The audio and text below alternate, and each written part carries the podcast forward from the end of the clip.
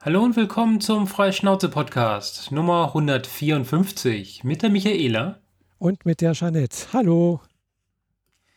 Jo, immer ja, noch in Quarantäne, immer noch zu Hause und dieses Mal hat es auf Anhieb geklappt, die Studio-Link-Verbindung zu starten. Ja. Wir wissen, haben inzwischen raus, wie, wie man es macht, aber hey Sebastian, das geht so nicht. ja, naja. wir hoffen, also wir denken, dass es äh, daran liegt, dass man auf den Kreis klicken muss. Ja, also Bei, egal, wo man sonst in diesem selben Button klickt, passiert halt einfach nichts, außer man klickt ganz vorne auf den Kreis. Ja, Aber der Gesamt, so, das gesamte Ding ist ein Button. Genau, also sagen wir so, manchmal passiert auch, wenn man woanders hinklickt, etwas, aber nicht zuverlässig. Ja, genau. Na denn, so viel ja. zur Technik. Ähm, ja, technikmäßig gab es bei mir nicht wirklich was Neues. Außer, dass meine Stereoanlage sich langsam verabschiedet. Also ich habe so ein, so ein 5.1-System an meinem Fernseher und das war im Betrieb seit 2001.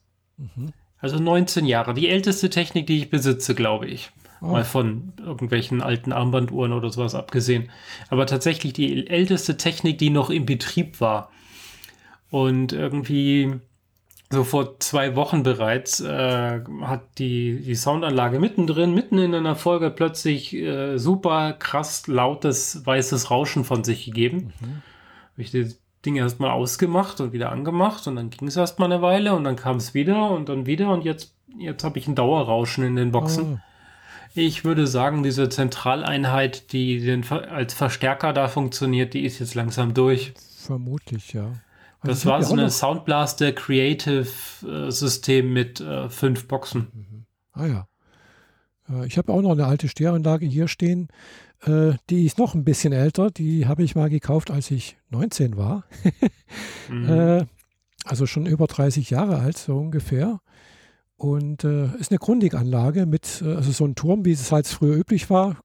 Also mhm. früher gab es auch so noch so Kompaktanlagen mit, mit einem Plattenspieler oben drauf, wohlgemerkt, einem Original-Dual-Plattenspieler. Aber diese Dinge macht man ja quasi den Turm an, hört Musik genau. und macht ihn danach wieder aus. Ja, ja. Ja, mein System war quasi 19 Jahre on. Ah, okay. Ja, das ist natürlich was anderes, ja. Eben. Also ähm, äh, die meisten, ähm, am Anfang war es halt am Rechner dran, bis ich keinen mhm. PC mehr hatte. Dann ist das Ding an den Mac gewandert. Das hat auch gut funktioniert, weil der Mac konnte damals schon äh, Glasfaser am Klinkestecker. Mhm ja. und so. Und dann äh, diese Soundanlage funktioniert mit Glasfaser und hey, galvanisch getrennter Sound, da rauscht nie was. Mhm. Da war ich immer sehr, sehr zufrieden mit. Und äh, seit ich dann wieder einen eigenen Fernseher hatte, äh, ich glaube so 2011 haben wir einen großen Fernseher gekauft. Da ist diese Anlage dann schon dran gewandert und seitdem ist die immer mit einem Fernseher mitgewandert. Mhm. Aber egal, ob der Fernseher an oder aus war, diese Soundanlage war immer an. Mhm.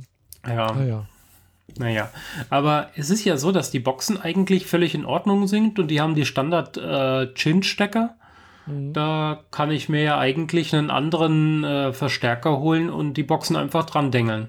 Ja, müsste gehen, ja. Ich habe ja auch noch meine alten Kunden, das ist, ist nichts Besonderes. Das war damals eine billige Anlage eigentlich äh, mhm. mit so, ja, und da sind halt noch alte DIN-Stecker dran. DIN-Stecker? Ja. Es Was gibt sind DIN-Stecker? Es gibt für Lautsprecher oder gab es früher deutsche Industrienormstecker. Das ist halt so ein Stecker, wo halt auf der einen Seite ein, ein Kontakt ist flach und der andere hat so einen, hat eine, hat einen Stecker, also, also ist rund. So, und dann kannst du die auch nicht verkehrt rum irgendwie reinstecken, die sind immer, geht nur so. Ja, das sind DIN-Stecker für Lautsprecher. Mhm. Ja, und auch für, für Ding, äh, hier für, für Kopfhörer ist auch ein DIN-Stecker dran für Kopfhörer. Habe ich allerdings, da, da, äh, da habe ich halt, äh, ja, habe ich hab auch, auch, Adapter dran. Also sprich, die hat mir zeitweise auch für meinen Fernseher oder sowas äh, mal als Anlage gedient, aber seitdem ich ja meine Sonos habe, brauche ich das nicht mehr. wobei, meine, ja, wobei meine Box wahrscheinlich hier, ja, die ist nicht sehr laut. Also die hat höchstens auch plus 50 Watt oder sowas. Mehr ist das nicht. Ja, da bringt man wahrscheinlich die Sonos die Soundbar bringt nicht so viel, aber mein Subwoofer bringt einiges, wenn ich den aufdrehen würde. Mhm. Ja, bei meinem System ist natürlich auch ein Subwoofer dabei. Ähm, mit dem hatte ich schon so ein bisschen Stress mit meinen Nachbarn. also viel mehr mit meinem Vermieter, der direkt unter mir wohnt, was nicht so vorteilhaft ist. Ja. ja. bei mir hat sich noch keiner beschwert. Gut, ich höre eigentlich nicht so spät abends laute Musik. Gleich höre halt auch über Fernsehen, beziehungsweise halt irgendwelche Serien. Wenn da halt Box, also Bässe drin sind, dann ja, okay. Aber sollte eigentlich, ja, tagsüber mache ich mal, kann es schon mal sein, dass ich ein bisschen lauter Musik mache. So wie letzte Woche war ich auch letzte Woche am Mittwoch mal, so wie heute auch, äh, das erstmalige Mal wieder, das, überhaupt das erste Mal letzte Woche im Homeoffice. Mhm. Äh, und habe dann halt auch da schön Musik gehört. Was ja auch echt gut getan hat. So hat gut beflügelt zum, zum Arbeiten. Ja, wenn man endlich mal Musik zum Arbeiten haben darf. Ich kenne da so Leute, die das nicht dürfen. Aber jedenfalls mein, mein Subwoofer, ähm, mein, mein Vermieter meinte, dass es über ihm den Putz runterregeln würde. Oh. So wenn viel. ich so Sachen gucke wie irgendwelche Marvel-Filme. Okay, da ist ja, ordentlich klar. viel Bass im Film drin oh, und das, das trägt sich dann gut ja. in die Decke. ja. Ja. Das habe ich jetzt, glaube ich, noch nicht so richtig gemacht. Mal so irgendwie, was weiß ich, Star Wars oder Star Trek oder irgendwas angucken, wo viel Gebumse ist. mhm. Naja, also du machst jetzt Homeoffice. Das heißt, du hast irgendwie so Spezialtechnik gekriegt, dass du von nee, zu Hause reinkommst? Nee, gar nicht. Nee, ich habe halt meinen normalen Firmenrechner, den ich halt, das ist ein, das ist so ein, äh, wie heißt das, äh, wie so ein Surface halt, so, so, so, ein Tablet mit Tastatur dran. Äh, das kann ich ja mitnehmen, gell? Und dann ist halt so eine Smartcard an der Seite drin, mit dem man da alles entschlüsseln kann. Muss ich einen Code eingeben und dann läuft das ganz normal über äh, über ein VPN halt und dann halt über so einen virtuellen PC, den ich halt starten muss. Mhm. Dann arbeite ich über einen virtuellen PC. So, das ist also halt von zu Hause aus. Wenn ich in der Firma bin, dann arbeite ich natürlich nicht über einen virtuellen PC. Ja, klar. Und äh, das ist der einzige Unterschied halt. Gell? Und äh, nee, es ist ja auch kein Homeoffice, was ich jetzt gemacht habe, sondern es ist nur mobiles Arbeiten. und auch nur, nur, war, ja, nur mittwochs gemacht. Letzte Woche habe ich halt mal gesagt, so, ja, ich habe am Nachmittag um 15.30 Uhr äh, Termin zum Reifenwechseln und äh, ja, da spare ich mir halt die Stunde. Also ich mache halt kein Minus, wenn ich halt von zu Hause arbeite, kann ich um 15 Uhr da locker losfahren und den, die Reifen wechseln lassen sozusagen. Das ging auch ganz gut letzte Woche. Diese Woche habe ich es auch wieder gemacht, weil Kollege wollte dann halt auch, der macht jetzt dienstags und donnerstags, weil wir sitzen halt zu dritt in einem Büro, gell? also in einem großen Besprechungsraum, kurz gesagt. Mhm. Und die Vorgabe ist halt, wir sollten jetzt in Corona-Zeiten eigentlich nur zu zweit im Büro sitzen, halt auch mit entsprechenden Abständen. Und äh, ja, und deswegen tun wir halt jetzt uns im Besprechungsraum abwechseln. Gell? Der eine Kollege, der kommt aus Nürnberg, das ist ein Trainee, der ist bloß zeitweilig bei uns da der kommt, äh, der macht immer, also der macht Homeoffice sozusagen montags und freitags, weil er dann halt schon früher nach, wieder nach Hause fahren kann äh, und dann von zu Hause aus arbeiten. Und äh, mein anderer Kollege, der macht dann halt eben dienstags und donnerstags und ich habe halt jetzt mittwochs gemacht, damit halt bloß zwei Leute im Büro sind sozusagen. Mhm. Äh, ja, aber ich habe jetzt, heute war es jetzt nicht so toll, weil letzte Woche, da habe ich, sagen wir so, ein bisschen mehr Arbeit gehabt. äh, war halt wirklich tief im Programmieren drin und sonst irgendwas. Da ist die Zeit schneller verflogen und heute war es halt ein bisschen zäh. Und äh, mir, mir, hab, mir hat einfach auch kurz gesagt mal viele wehgetan. Was? Also, ich habe ja hier bloß einen Küchenstuhl. Ich habe keinen richtigen Sitz. Es war ah, auch ein okay. Ding drauf, mir tut einfach, mir hat mein, meine Hüften haben mir wehgetan. Du brauchst einen ordentlichen Stuhl, wenn du sitzen willst. Ja, natürlich. Egal, ob es jetzt ein billiger Küchenstuhl ist oder sonst was. Du Klar. brauchst doch was Ordentliches. Eben. Aber wie gesagt, im Büro habe ich das ja. Das ist kein Thema. Gell? Deswegen habe ich auch immer gesagt, ich möchte eigentlich auch gar nicht. Also zur Not kann ich das mal machen. Gell? Mhm. Äh, und, äh, aber mit diesem Surface-Tablet kann ich halt auch nicht. Ich würde sonst halt eben auf meinem mich auf die Couch knallen oder setzen oder hinlegen und äh, aber mit dem Surface kann ich, die kann ich nicht auf meine, auf meine Oberschenkel stellen, weißt Das hat hinten bloß so, so ein Stand, weißt wo du hinten ausklappen kannst und das, mhm. das hält halt nicht. Gell? Das ist halt. Ja, das funktioniert auf den Knien nicht. Nee. Also bräuchte ich einen richtigen, also irgendwie so ein Laptop, gell, was ich ja früher auch hatte. Also da ist jetzt so, so, ein, so ein Surface einfach mm, suboptimal, würde ich mal sagen. Gell. Ansonsten sieht es halt nett aus, es ist leicht, es mitzunehmen, es liefert alles, was ich brauche. Hat auch so einen Stift dran, wo ich dann halt auch was drauf schreiben könnte. Aber ja, so für Homeoffice äh, auf, der, auf, auf, der Couch ist es nichts. Mhm. ja. Und äh, aber wie gesagt, ich habe es heute halt auch nochmal gemacht, aber es war auch heute, glaube ich, das letzte Mal, dass ich das gemacht habe. Das mache ich nicht nochmal. Wie gesagt, mir haben halt meine, meine Hüften wehgetan. Hat mir das letzte Mal auch irgendwie, aber ich bin dann halt immer wieder mal aufgestanden, äh, habe mir einen Kaffee gemacht oder sowas und äh, dann ging das eigentlich, aber irgendwie war das heute ein bisschen schlechter. Vielleicht auch, weil das Wetter schlechter ist, merke ich dann auch mal in den Hüften. Hm, ja. Mhm. Hm. Ja, mein, mein äh, Homeoffice äh, unterscheidet sich kaum vom, von meinem Alltag. Also, mhm. also im Sinne von vom Büro, weil ich habe mhm. also eigentlich habe ich im Büro einen schlechteren Stuhl, als ich jetzt zu Hause habe. Oh. Ähm, PC-technisch ist der Rechner im Büro zwei Jahre neuer, aber das merke ich nicht, weil mein Rechner hier zu Hause mehr Arbeitsspeicher hat. Mhm.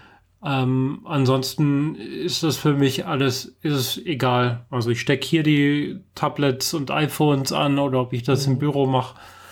Ähm, die, der Aufwand, eine Ka äh, einen Kaffee, einen ordentlichen zu bekommen, ist zu Hause größer, weil in der Firma rennt er halt nur zum Automaten, stellt seine Tasse mhm. drunter. Ja. Aber ich muss zugeben, dass der Kaffee, der aus der Bialetti kommt, den ich zu Hause mache, deutlich besser schmeckt. Also ja, also die Erfahrung habe ich auch gemacht, dass also der, der Kaffee bei uns aus dem Automaten, den kann ich ganz ehrlich gesagt nicht mehr trinken, nachdem ich jetzt doch jetzt öfters mal oder angefangen habe, wirklich Kaffee selber zu brühen. Mhm. Äh, regelmäßig mit, mit einer, mit einer Hario Kaffeefilter und halt auch mit so einer Hario Gießkanne sozusagen. äh, und halt auch einen Kaffee, den ich halt ausgesucht habe. Also ich, ich nutze halt, ich kaufe jetzt in letzter Zeit immer diesen Starbucks-Kaffee.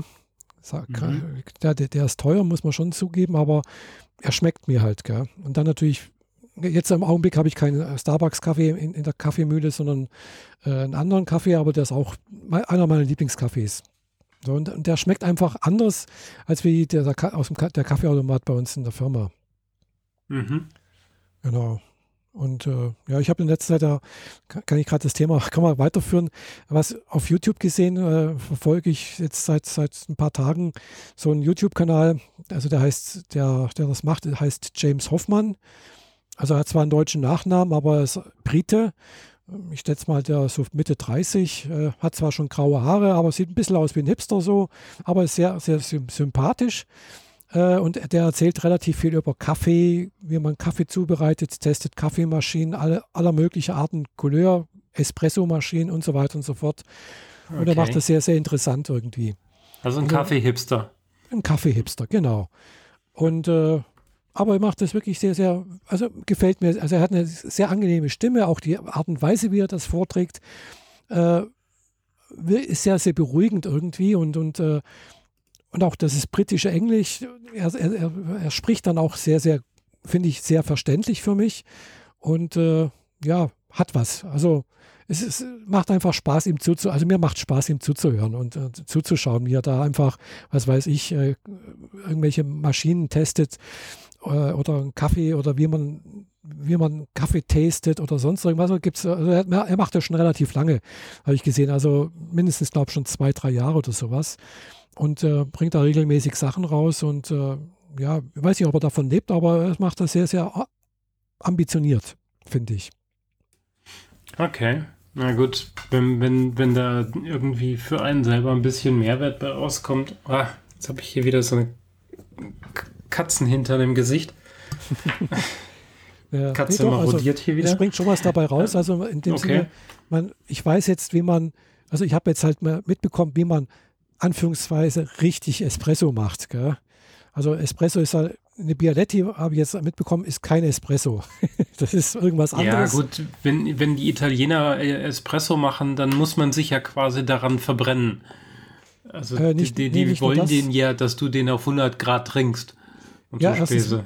Ja, da gibt es ein paar irgendwie Regeln äh, oder halt auch, dass eben diese Espressomaschine, diese Siebträgermaschine, sowas, die muss mit 9 Bar, muss das heiße Wasser durchkommen, mhm. um, das, um den bestes Extraktion oder sonst irgendwas zu liefern, gell?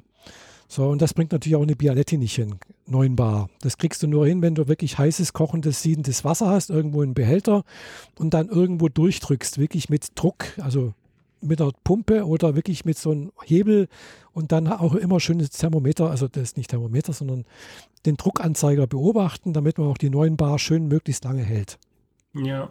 Sowas gibt es auch. Und die Bialetti macht ja gar, gar keinen Druck. Das ist ja einfach nur das, der Wasserdampf, der dadurch genau. diffundiert, ja, ohne also, jedweden Druck. Genau, also ein bisschen Druck ist schon da, sonst wird es nicht hochkommen. Gell? Äh, aber es sind halt keine 9 Bar wahrscheinlich. Es sind vielleicht 1 oder 2 Bar. Und, ja. äh, und so eine normale, äh, wie soll ich sagen, so ein, so ein Kaffee-Vollautomat, wo man halt, was weiß ich, eine Saeco oder keine Ahnung was, die Longi oder irgendwas oder WMF, egal wie die heißen, die bringen es auch nicht auf 9 Bar. Gell? Das ist halt auch äh, so, es sieht so ähnlich aus wie ein Espresso oder man, man kann zwar auch sowas auswählen, wie, aber das ist bei Weitem kein Espresso, also kein mhm. italienischer. Ja. Ich glaube, ich müsste mal so einen richtigen irgendwo probieren, wo man richtigen Kaffee kriegt. Aber das ist ja echt schwer, weil heutzutage ja überall mhm. diese Standardautomaten rumstehen. Genau. Und die ja. Restaurants haben halt, denen ist es im Zweifel wichtiger, dass das Ding schnell viel produziert, mhm. als, als ja, wenig in gut. Ja, also so, so eine richtige Siebträgermaschine, wo ich denke, hm, das könnte sowas hin sein, könnte ich mir vorstellen, also beim italienischen Eisdiele, da gibt es das wahrscheinlich. Mhm. Äh, und dann wüsste ich jetzt gerade noch eine in, in Konstanz, äh, sogenannte der Klimperkasten, weiß nicht, kennst du die? Du hast es schon mal erwähnt, aber ich äh, also wüsste jetzt nicht, dass ich da mal gewesen wäre. Das ist praktisch neben, neben dem äh, neben dem Schnetztor, glaube ich, direkt nebendran. Da kommt da erstmal so eine Apotheke und direkt daneben rechts ist dann der Klimperkasten. Und die haben wirklich so eine riesige alte, weiß nicht, wie lange das da schon steht, so, so, so, so eine Espresso-Maschine. Vom Vorbeilaufen, ja, erinnere ich mich, aber war da nicht drin. Ja, da kommt ja dann also, auch so ein Musikladen mit ein paar Gitarren an der Wand. Genau, richtig. Das, ist, das so. ist dann schon hinter dem Tor, gell? aber das ist auf der anderen Seite äh, mhm. vom, vom, Tor. Ja, genau. Und äh, da sah das immer so nach wirklich guter Espresso aus, aber natürlich müsste man das auch probieren. Gell? Und das ist, glaube ich, so wie ich das mitbekommen habe, tatsächlich eine Wissenschaft für sich. Gell? Also das hängt mit dem Mahlgrad zusammen, die Kaffeesorte natürlich, äh, Mischung, äh, Röst, so wie viel und keine Ahnung was, welches Wasser natürlich man hat und so weiter. Also da gibt es so viele Variablen, wo man irgendwas dran rumdrehen kann und machen.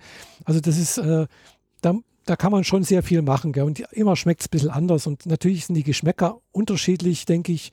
Jeder mag es ein bisschen anders. Gell?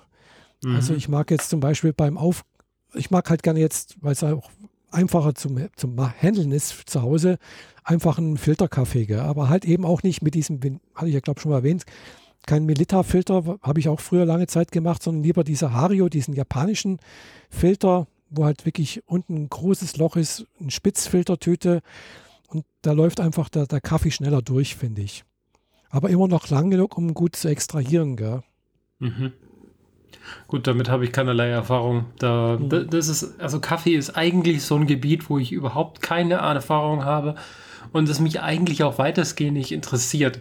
Mhm. Ich bin ja dazu gekommen, dass ich in meiner, äh, in der Firma, wo ich zuletzt war, bevor ich in die Schweiz gegangen bin, mhm. dass ich da quasi in der Küche irgendwie Zeit totgeschlagen habe mit den Kollegen im Mittag. Mhm. Und dann ja. haben die sich halt alle in Espresso rausgelassen aus einer richtig guten Maschine. Also mhm. das war was ordentliches, was sehr, sehr Gutes, was Teures. Und da hat der Chef auch immer die sehr teuren Kaffeebohnen angeschleppt. Mhm.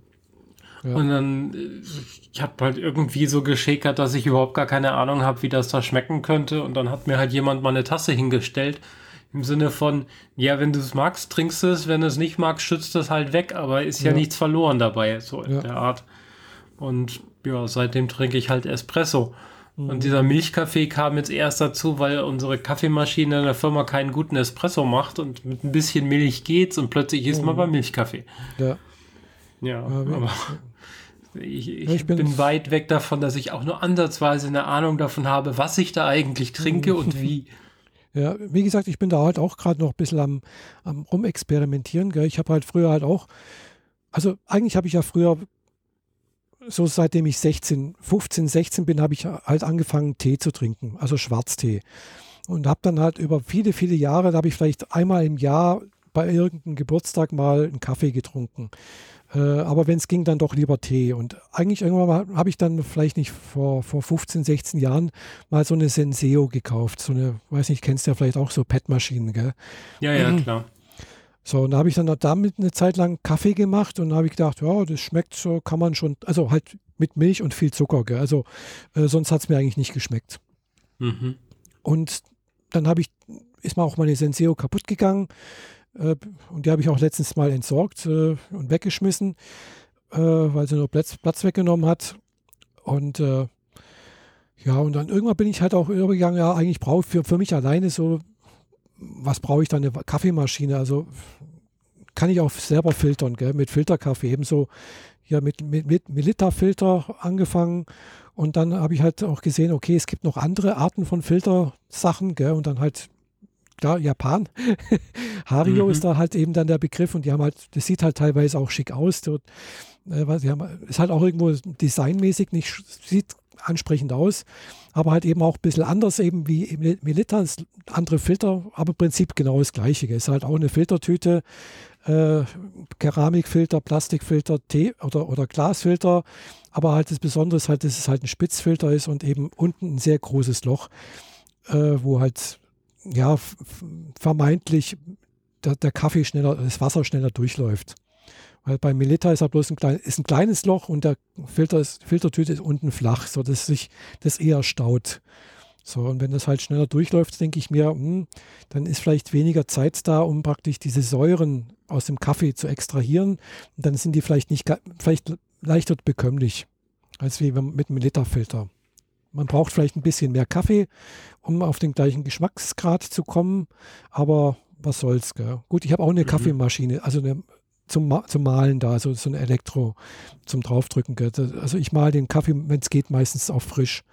Macht auch was aus. Gell? Also, ja, aber, das glaube ich auf jeden Fall, weil dann die Bohne nicht so arg ausgetrocknet mh, ist und so, genau. wenn die ewig, ewig schon ja. gemahlen rumliegt. Mhm. Und ich mag halt auch gerne die, eher so diese leichte Röstung, also sprich nicht kein, kein dunkle, also nicht schwarz gebrannt oder sowas, sondern eher leicht bräunlich sowas. Mhm. Und äh, da haben die meiner Erfahrung nach ein bisschen mehr, äh, ja, sind halt einfach leichter und haben ein bisschen mehr Geschmacksstoffe drin. So sind blumiger, habe ich das Gefühl. Klar, Kaffee an sich schmeckt eigentlich sonst bitter und ist halt auch wirklich so, man muss sich schon dran gewöhnen. Das ist wie mit, mit wie mit Tee, wie mit Bier äh, und anderen Genussmitteln auch. Gell. Man muss sich mehr oder weniger, also als, als Kind habe ich gedacht, wie kann man bloß Kaffee trinken? Das schmeckt ja eklig, gell? ich habe früher, wenn mein Vater quasi seine Tasse hingestellt hat, mhm. da war nur noch so ein Tropfen drin. Ja. Und dann ist er halt auf Arbeit gegangen und dann stand die Tasse da mit diesem Tropfen und da habe ich dann immer so ein Daumenkuppe groß Zucker drauf gekippt. Mhm und das dann rausgeschlabbert. Das war gut. Aber halt wenig Zucker, äh, wenig äh, Kaffee, viel Zucker. Ja, ja. So. Genau. Ja, das habe ich auch lange Zeit so gemacht. Also Ka Zucker da gab es 20 Jahre dazwischen erstmal kein Kaffee für mich. Mhm, ja, kann ich, kann ich absolut nachvollziehen. Gell? Und äh, ja, inzwischen trinke ich halt einen Kaffee halt auch schwarz. Gell? Das hätte ich mir früher auch nicht vorstellen können. Und äh, ja, dann merke ich schon auch, ja, also klar, das ist, je nachdem, wie man zubereitet und sonst irgendwas, verändert sich da auch was? Äh, passiert da was. Also, und da gibt es halt eben ganz viele Möglichkeiten. Also ein Kaffee aus der Aeropress, also der gleiche Kaffee, die gleiche Röstung, die, der gleiche Mahlgrad schmeckt halt aus einer Hario anders als wie aus, aus einem, aus einem, aus einem Liter Filterkaffee oder aus einer Aeropress oder aus einer Chemex oder äh, weiß nicht, was da noch alles gibt, aus einer French Press und, und also, weißt da gibt es die verschiedensten Zubereitungsarten ja auch noch, gell? Und jedes Mal schmeckt der Kaffee anders. Und da gibt es dann halt so viele, so viele Städte, es ist praktisch wie, wie als wenn du, was weiß ich, äh, über Wein redest. Gell? Du kannst halt auch über sagen, ja, der Wein aus dem Anbaugebiet so und so viel, mit dem, Anba äh, mit dem Ausbau so und so und die Lagerung. Also da gibt es halt so viele Variablen und jedes Mal ist was anderes da und jeder hat da so seine Vorlieben irgendwie. Das ist ein bisschen so, man kann auf Entdeckungstour gehen und die Entdeckungstour wird aber auch nie irgendwie richtig langweilig. Gell? Vorausgesetzt, einem schmeckt das. Und ich meine, wenn man, wenn man irgendwie ja, mehr Zucker da drin braucht als Kaffee, dann ist man vielleicht dann Koch doch kein Barista. Nee, das, also da bin ich auch, nee, also das, das schaffe ich nicht, gell? Also, äh, und vor allem, ja gut, man kann da auch wirklich richtig viel Geld hinlegen, wenn man, wenn ich das so angucke, was, was der da an Sachen testet, gell? Also ich habe mir letztens eins angeguckt, auch so eine, so eine Espresso-Maschine, eine Schweizer Espresso-Maschine Olympia oder sowas, die wohl seit den 60er Jahren mehr oder weniger so gebaut wird, äh, mit halt so einem großen Hebel, äh, kostet halt neu so 3000 Euro. Mhm. Äh, aber halt eine richtige Siebträgermaschine, gell? Äh, wo man halt dann Wie halt heißt wirklich, die? Also siebt, also praktisch, wie man es halt auch aus, äh, aus Gaststätten kennt, gell? Also wo halt so Wo du so, so, einen Griff mit einem runden genau, Ding vorne drin hast da, und dann musst genau. du da den, das Pulver reinlassen genau. und dann hell, machst du es von unten in die Maschine, drehst es so um 45 Grad genau, und dann drückst du es raus. Genau so eine Maschine hatten wir da in dieser Firma, wo das, der Kaffee noch gut war.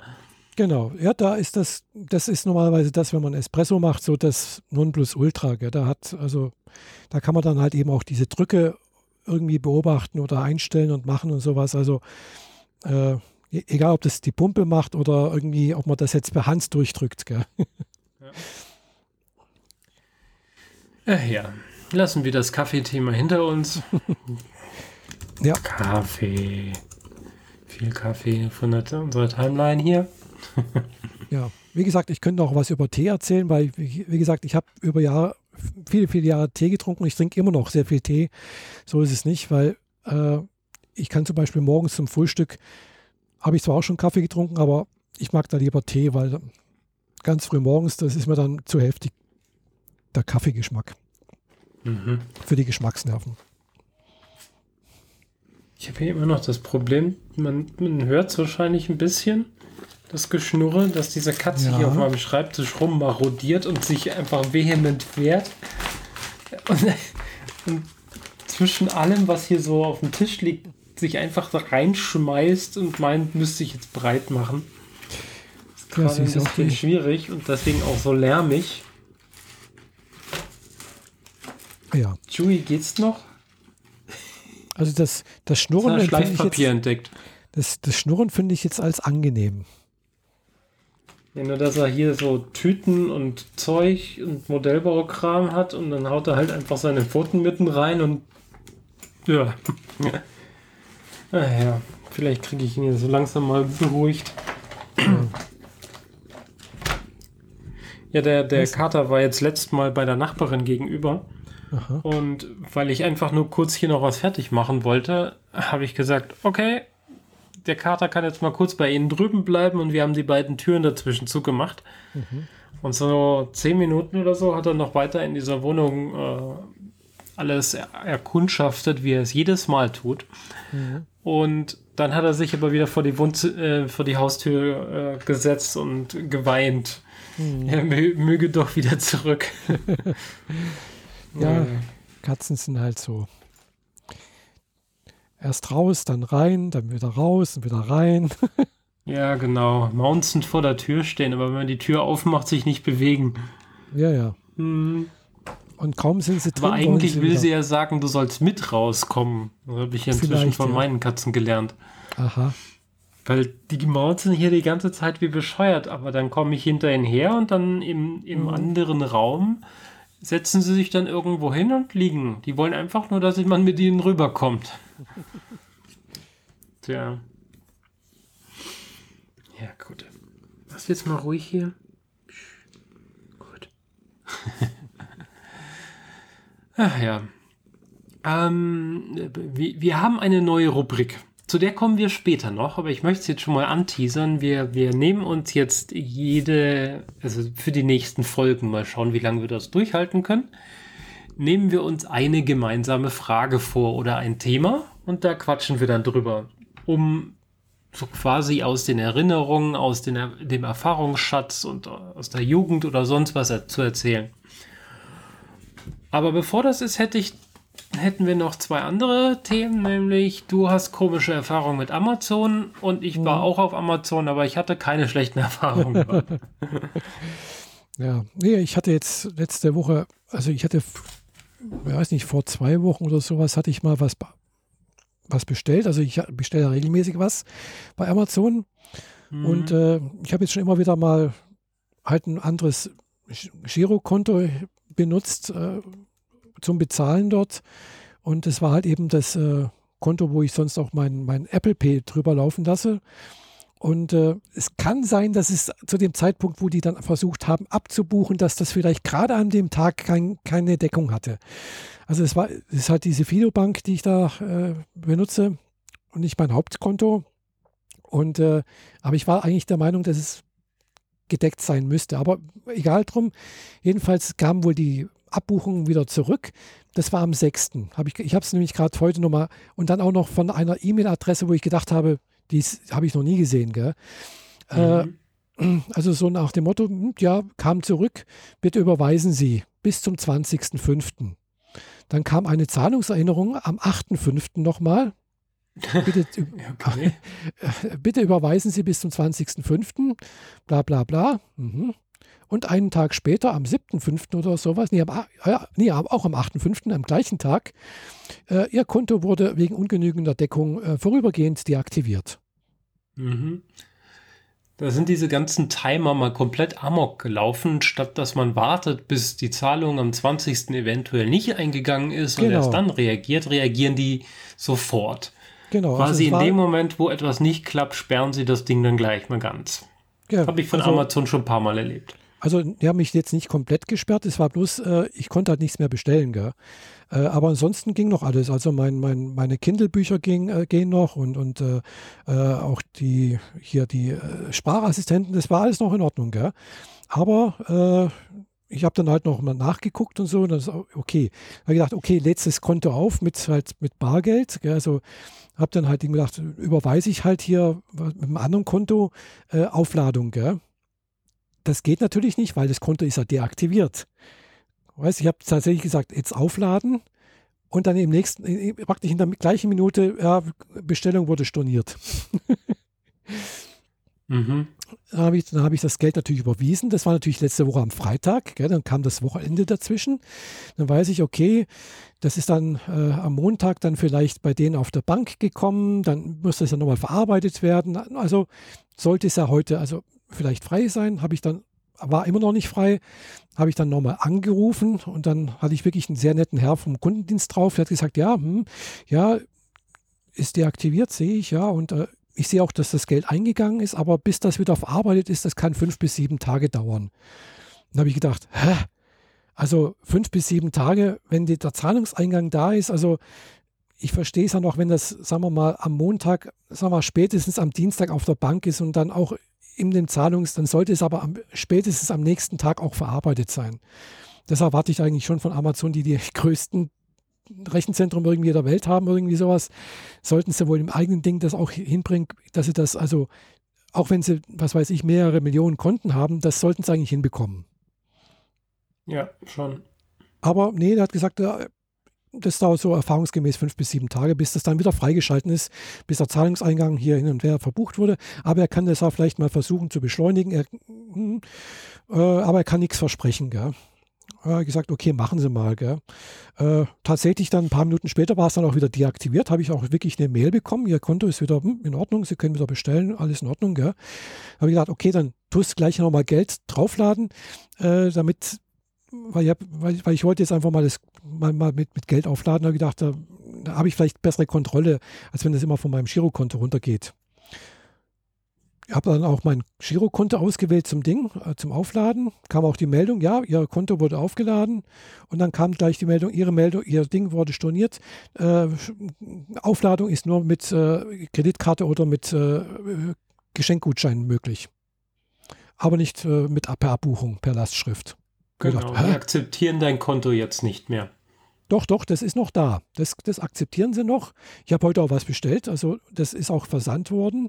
Äh, nämlich Kaffeefilter für meine Hario-Filter. habe ich bestellt. Äh, das ist akzeptiert worden und äh, ich hoffe, da passiert jetzt auch nichts. Aber witzigerweise tatsächlich das andere Girokonto, was ich hinterlegt hatte, das ist entfernt worden. Das ist weg. Gell? Das mhm. ist in meinen Zahlungseinstellungen nicht mehr vorhanden. Seltsamerweise. Obwohl ich es selber nicht entfernt habe. Ja, wenn sie die Abbuchung nicht machen können, dann schmeißen sie das raus und lassen es nicht mehr zu und du kannst es auch nicht mehr eintragen. Vermute ich mal, ja. Die Erfahrung habe ich gemacht. Du musst ein halbes Jahr oder so warten, bis du das Konto wieder eintragen kannst. Mhm. Ich habe dann eine Zeit lang äh, die Einkäufe über meine Kreditkarte quasi getunnelt. Mhm. Dann ging es und bis es dann irgendwann wieder regulär ging. Aber Aha. es hat echt lang gedauert.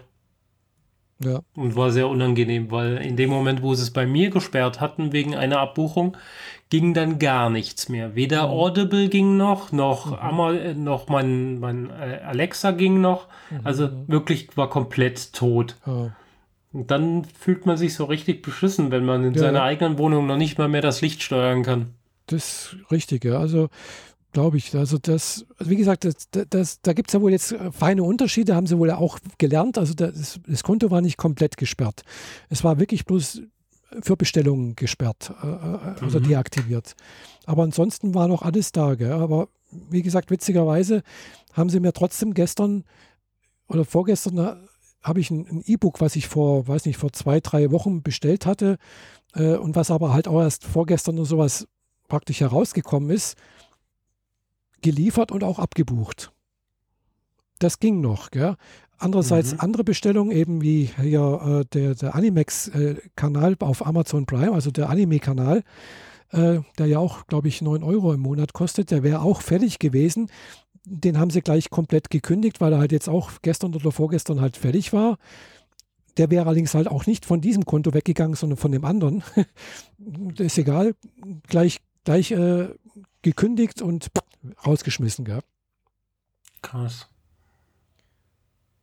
Ja, also das war so meine, also da finde ich auch, das waren sie schon sehr, sehr pingelig. Gell? Also dafür, dass ich wirklich sehr viel Geld bei Amazon liegen lassen habe äh, und auch bisher nie irgendwelche Probleme waren, da waren, das war das aller, allererste Mal, äh, waren sie wirklich jetzt sehr, sehr pingelig. Und da muss ich sagen, das ist, äh, das trägt nichts zum, äh, zum Vertrauensaufbau bei. Mhm. Ja, also ich werde halt jetzt versuchen in Zukunft, wenn es geht, Amazon versuchen zu meiden. Ja, das mit dem wenn es geht, ist inzwischen echt so ein Problem, weil ja, die ja. diverse Online-Shops, die es sonst so gibt für alles Mögliche, denen mhm. kannst du inzwischen kaum noch vertrauen. Du hast das Gefühl, du schmeißt da Geld rein und kriegst nie wieder was raus. Wahrscheinlich ist es sowieso eine chinesische Scam-Webseite. Mhm. Du, die, meine Erfahrungen sind dann echt schwierig, was das Thema angeht. Und lieber habe ich einen Broker dazwischen, der das handelt.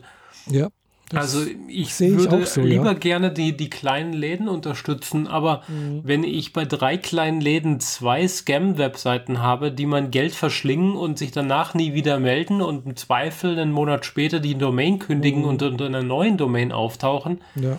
das ist echt Mist. Da bleibe mhm. ich lieber bei Amazon und eBay, weil bei beiden ist es so, dass wenn du irgendwie Probleme hast, kriegst du Nonplusultra dein Geld zurück ja. und musst dich um nichts kümmern. Ja ja, so bei Büchern habe ich jetzt halt geguckt, ja. dass ich äh, halt hier Sachen bestelle bei meinem örtlichen äh, Buchhändler hier und äh, hole es dann halt dort ab. Das geht ja. Äh, Elektronikartikel kann ich auch bei Mediamarkt teilweise bestellen, aber eben solche Sachen wie jetzt zum Beispiel diese Filter. Gut, die gibt es auch woanders, habe ich schon auch gesehen. Kann ich auch bei Otto zum Beispiel bestellen, gell? Auch zum ähnlichen Preis, sonst irgendwas. Aber dann kommt halt dazu, wenn ich bei Otto bestelle, steht halt dran, Lieferzeit fünf bis sieben Tage. Gell? Amazon habe ich es heute Morgen bestellt, steht dran, heute habe vorhin die Mail bekommen, Ihr Artikel wurde vers versandt, kommt morgen an. Gell? Hm. Das ist halt dann das andere. Wobei das halt nicht mit allem gilt und so. Ja, ja ähm, klar. Ich hatte zum Beispiel auch mit einem Buch ähm, für nächste Woche gerechnet. Das kriege ich hoffentlich heute noch. Ich warte mhm. quasi die ganze Zeit darauf, dass es hier schellt. Ähm, aber bei anderen Sachen wartest du halt inzwischen auch länger und gerade jetzt in der Corona-Zeit äh, ist sowieso mhm. alles drunter und drüber, weil die Lieferzeiten ja. äh, krass gestreckt wurden. Also ich weiß noch, ich habe die Bestandteile für, den, für ein Modell hier mhm. alle drei zusammen bestellt und die sind an drei folgenden Tagen gekommen. Einem, mhm. Die ersten beiden von Amazon, das eine quasi direkt am nächsten Tag, eins dann danach, weil sie es nicht sofort irgendwie ganz äh, auf der Prio-Liste hatten. Und das dritte kam halt von einem äh, externen Händler, der zwar über Amazon bezahlt wird, aber selber liefert. Ja. Und jetzt ist es so, dass ich ich habe es nicht nochmal bestellt, aber ich habe äh, nachgeguckt, weil ich äh, noch überlegt hatte, ob ich einen Teil die Farbe tausche. Mhm. Und da stand halt jetzt für das Ding, was am nächsten Tag kommt, 14 äh, Tage Lieferzeit und für das, Tag, das Teil, das am übernächsten Tag kam, äh, steht halt jetzt äh, Lieferzeit vier Wochen dran. Hm. Denkst du mir auch ja. so, hm, okay. Ja, also bei manchen, wie du sagst, bei manchen Sachen da, die kriegt man halt teilweise auch nur, nur noch bei Amazon. Gell? Also, genau. Äh, also, wenn ich jetzt zum Beispiel fremdsprachige Bücher mir kaufen möchte, also ich kaufe halt gerne auch dann eben so eben Light Novels gell? aus dem Amerikanischen. Mhm. So, die liefert mir halt Amazon. Und wenn ich die aber ja, auch eine ISBN-Nummer. Wenn ich die jetzt beim deutschen Händler eingebe, sagen die mir sofort, gibt es nicht, gell? keiner, kennen wir nicht. Ja, das ist dann Oder halt sie sagen Lieferzeit vier bis sechs Wochen. Und bei Amazon hast du es nach fünf Tagen. Ja, so ungefähr, genau, ja. Das halt auch noch dazu, ja. Obwohl ähm, es ein englisches Werk ist. Genau, das kann auch passieren. Also, oder klar, jetzt mit E-Büchern, E-Books, weil ich kaufe ja viele E-Books dann auch noch eventuell, hm, habe ich bisher halt auch alles bei per Kindle gekauft. Klar, gibt noch andere. Es gibt dann noch von, von Thalia gibt es noch irgendwie den Kobo. Äh, nee, da heißt jetzt anders. Äh, egal. Also bei Thalia, die haben E-Book-Reader und dann gibt es noch dieses Pocketbook und äh, weiß nicht was noch alles. Also es gibt Alternativen, äh, auch mit Cloud-Anbindung und sonst irgendwas. Aber ja, ich habe dann halt jetzt am Wochenende halt am Samstag auch mal bei unserem Buchhändler, die haben da auch so einen E-Book-Reader Pocketbook haben die da im Angebot. Äh, mal nachgefragt, wer sieht's aus? Hm, ich interessiere mich dafür. Äh, so ein einfacher, halt so, der halt 150 Euro kosten würde. Ja, wir haben keinen da. Lieferzeit zwei bis drei Wochen. Gell? Dann denke ich mir halt auch, hm, ja, äh, schön und gut, wenn er das Ding ausstellt, dann warum habt ihr dann keinen da? Ja. ja. Also dann braucht ich es auch nicht ausstellen. Hm, aber, dann kann man es halt auch nicht verkaufen, wenn sie es nur ausstellen, aber gar nicht da haben. Ja, also die waren ganz überrascht so, oh, da fragt plötzlich jemand nach dem E-Book-Reader. Was mache ich jetzt? Wo ist denn der? Nee, der ist nicht. Der, eine hat gesagt, der ist ganz unten. Nee, der ist, der ist ganz oben. Gell? Habe ich schon gewusst. Ah, mhm. okay, alles klar. Ich bin, glaube ich, die erste seit, seit einem halben Jahr oder sowas, die mal nach dem E-Book-Reader gefragt hat. Ja, toll. Und dann denke ich mir halt auch, ja, äh, nee, dann und die letzten, die sie auf Lager haben, haben sie dem Hersteller zurückgeschickt, weil sie so wenig Absatz haben. Nur das Ausstellungsstück, das steht noch im, im Fenster, ne? Genau, die Verpackung haben sie dann auch gefunden. Die haben gesagt, ja, das ist das Ausstellungsstück. Aber das andere müssten sie bestellen und das, äh, ja, und das dauert aber, ist nicht da. Und dann habe ich gesagt, ja, lassen Sie es sein, ich gucke mal woanders. Ja. Äh, und äh, klar, die haben halt, die hätten halt den Vorteil, man könnte halt auch andere E-Book-Formate als wie jetzt, was weiß ich, äh, äh, E-Book, also da gibt es nicht, gibt es da verschiedenste Formate, gell? Und mhm. äh, das hätte natürlich den Vorteil, man ist nicht nur so auf dieses Amazon-Ding. Äh, man, man muss sich nur auf das verlassen, gell? Ja. Äh, und ja, da bin ich auch überlegen, ob ich vielleicht nicht doch mal äh, doch noch was, was anderes wechsle, weil ich habe nämlich auch gesehen, es gibt wohl auch, die sind aber dann plötzlich wieder sehr, sehr teuer, E-Book-Reader beziehungsweise äh, eigentlich Android-Tablets im entsprechenden Format mit einem E-Ink-Display, wo du dann letztendlich halt auch äh, halt entsprechende Apps installieren kannst und dann hast du halt auch praktisch einen E-Book-Reader, aber halt mit E-Ink, weil die sind halt, finde ich, zum Lesen angenehmer als wie jetzt mit dem, wie auf dem iPad. Klar, ich kann auch das iPad nehmen oder das, äh, und kann die ganzen Bücher auch von Apple beziehen. Weil bei Apple ja, Store kann ich die auch kaufen. Gell? Also gibt es auch die gleichen E-Books, äh, gibt es dort auch, aber das ist halt auch wieder ein proprietäres Format. Ich kann das halt auch nicht irgendwie anders hinnehmen. Ich bin halt dann auch nur auf das äh, Ding von, von Apple angewiesen. Und beim anderen bin ich auf, auf das äh, Ökosystem von, von Amazon angewiesen. Und äh, ja, das ist dann halt einerseits sehr bequem, gell, aber weh, man hat eben mal Probleme mit dem Konto äh, und äh, ja, dann ist dann plötzlich alles weg. Gell. Du kannst noch nicht mal was lesen. Genau, dann ist plötzlich alles weg und du hast alles dem einen Anbieter verschrieben und wenn der dich halt abtrennt von seiner ähm, gebenden Hand, dann hast du halt komplett verloren. Ja. Ich habe hier gerade die, die Zustellbestätigung gekriegt, dass mein Buch gekommen sei. Geklingelt wurde nicht. also normalerweise wird hier wenigstens alle, äh, alle Namen angeklingelt, sodass man wenigstens mhm. runterlaufen kann. Zugestellt an andere anwesende Person. Ah, toll. und jetzt, weißt du, was jetzt passiert? Ich darf jetzt durchs Treppenhaus rennen und bei jedem klingeln und hoffen, dass der mir mein Paket rausgibt, weil die mhm. Leute nehmen das mit in die Wohnung, stellen das bei sich neben die Schuhe und mhm. denken dann irgendwann drei Tage später mal drüber nach, vielleicht mal zu der anderen Person, der das gehört, äh, mhm. rüber zu gehen und zu fragen, ob man sie es nicht denn doch mal haben will. Mhm. Ich bin nicht erfreut. Das glaube ich, ja. Also hatte ich auch schon mal sowas. Also ich war nicht da es, äh, und es, man konnte es auch nicht in die Packstation liefern lassen. Deswegen kam das dann ja normal an.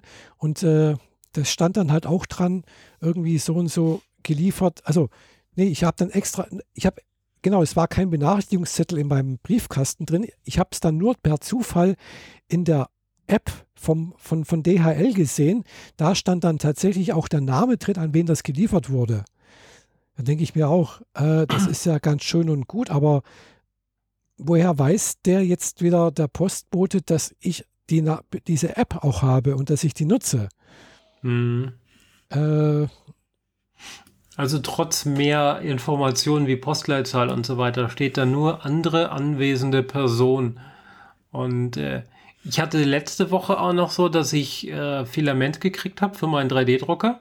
Mhm. Und der hat geklingelt.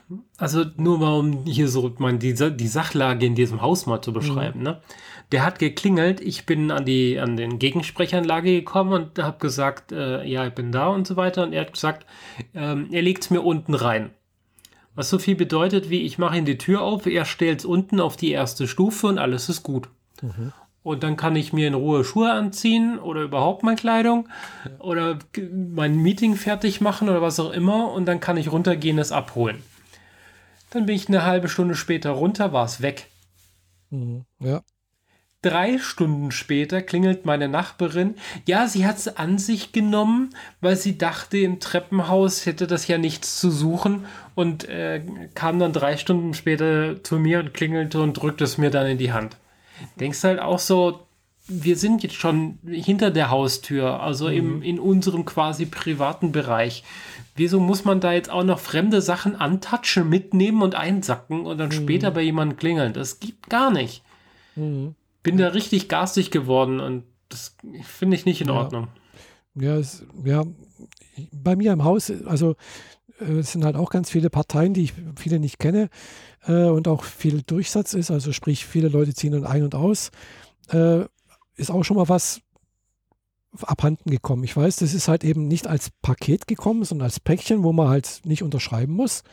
Mhm. Äh, und äh, ja, hat es dann halt irgendwo hingelegt und dann weg. Ja, gut, ich habe dann äh, Nachforschungsantrag gestellt und oder ja, und es war, ja, aber oder, nee, ich kann halt nicht mal den Nachforschungsantrag stellen, genau so war es. Ich habe dann irgendwo dann bei dem Versandhändler angerufen und habe gesagt, hör, hör mal her, ich habe es nicht bekommen, obwohl das ja irgendwie hier und hätte da sein müssen. Ich habe irgendwie und es war nicht da. Gell. Und dann hat er gesagt, ja, was soll ich denn machen? Er hat gesagt, ja, Sie müssen einen Nachforschungsantrag stellen, gell, weil da habe ich noch damals gewusst, äh, weil, das weiß ich auch heute noch so, dass ich mal, weil ich bei der Post gearbeitet habe, weiß ich ja, dass der immer der Absender den, nach, diesen, Abs, diesen Nachforschungsantrag stellen muss äh, und mhm. eben nicht derjenige, der das bekommen haben sollte. Äh, und äh, ja, das wurde dann auch gestellt. Ich habe dann einen Fragebogen bekommen, habe ich ausfüllen müssen und äh, unterschreiben müssen, dass ich auch wirklich das nicht bekommen habe und sonst irgendwas. Und Weil je nachdem, was, wie das äh, aufgegeben wurde, ist halt eine Versicher gewisse Versicherungssumme dahinter. Gell? Also ein Paket ist halt äh, von vornherein mit 500 Euro versichert. Also. Und sollte dann ja quasi halt auch die, diese Dienstleistung, die man bezahlt hat, halt auch kriegen, ne? Mhm, ja. Naja. Deswegen mag ich da am, am ehesten immer noch die, eben die Packstation, äh, weil da bin ich relativ sicher, dass es auch ankommt. Ist noch nichts. Ja, nur dass wir jetzt momentan das Problem haben, dass Leute zwar in die Packstation liefern, aber es nicht abholen. Und die Packstationen halt gerade mal voll sind bis, bis zum geht nicht mehr. Nö, eigentlich nicht. Bei mir, also. Ja, gut, du bist am Bodensee. Da wohnen ja alte Leute, die keine Packstation nutzen, außer drei Studenten. Das ist noch ein bisschen was anderes als hier in der Großstadt. Aber ich ja, also, nutze hier jetzt auch keine Packstation mehr. Aber ich also, weiß von, von anderen, die damit gerade ziemliche Probleme haben. Echt? Ah, mhm. Also hier gibt es in, inzwischen, weiß nicht, eins, zwei, drei, vier, glaube fünf Packstationen hier in Friedrichshafen. Ja, also, okay. Wow. also haben echt aufgebaut äh, und äh, aufgerüstet. Also es gibt echt viele. Also und, in äh, Konstanz äh, sind es gerade mal zwei. Ja, ja. Klar. Also waren, also waren beide möglichst weit weg von äh, ähm, vom Zoll. Ja, du fährst ja mit dem Auto hin. ja, genau. Na, ja. Ja, ja. Na gut. Jetzt haben wir dein Amazon-Kram mit mal auf die Reihe ja. gekriegt. Genau, also genau. Mein Generell. Konto ist wieder deaktiviert, also ist wieder aktiviert. Mhm. Ich habe was bestellt, ich habe die Versandbenachrichtigung bekommen und jetzt werde ich dann auch mal die Tage beobachten, ob dann auch das wirklich von meinem Konto abgebucht wird. Hoffentlich. Ja. Äh, wie gesagt, mein, mein normales Standardkonto, äh, das sollte eigentlich immer gehen. Das ist Postbank, die auch zwar komische Geschäftspraktiken an den Tag legt. Äh, mhm. Äh, wobei ich jetzt erst bei Amazon durch Zufall eben jetzt durch das genauere Hinsehen entdeckt habe, dass die Postbank ja auch umfirmiert hat. Das heißt? Ja, wenn man nämlich in der Amazon-App reinschaut und dann das Konto mir angucke, dann steht jetzt dran DB Privatbanking oder so etwas, Klammer vormals Postbank. Okay, ja, die haben sich ein neues Label gegeben, damit sie nicht von irgendwelchen Kartelldingern zerschlagen werden. Nee, also die, die Postbank gehört ja der Deutschen Bank. Ja, haben sie ja schon vor, vor zig Jahren gekauft.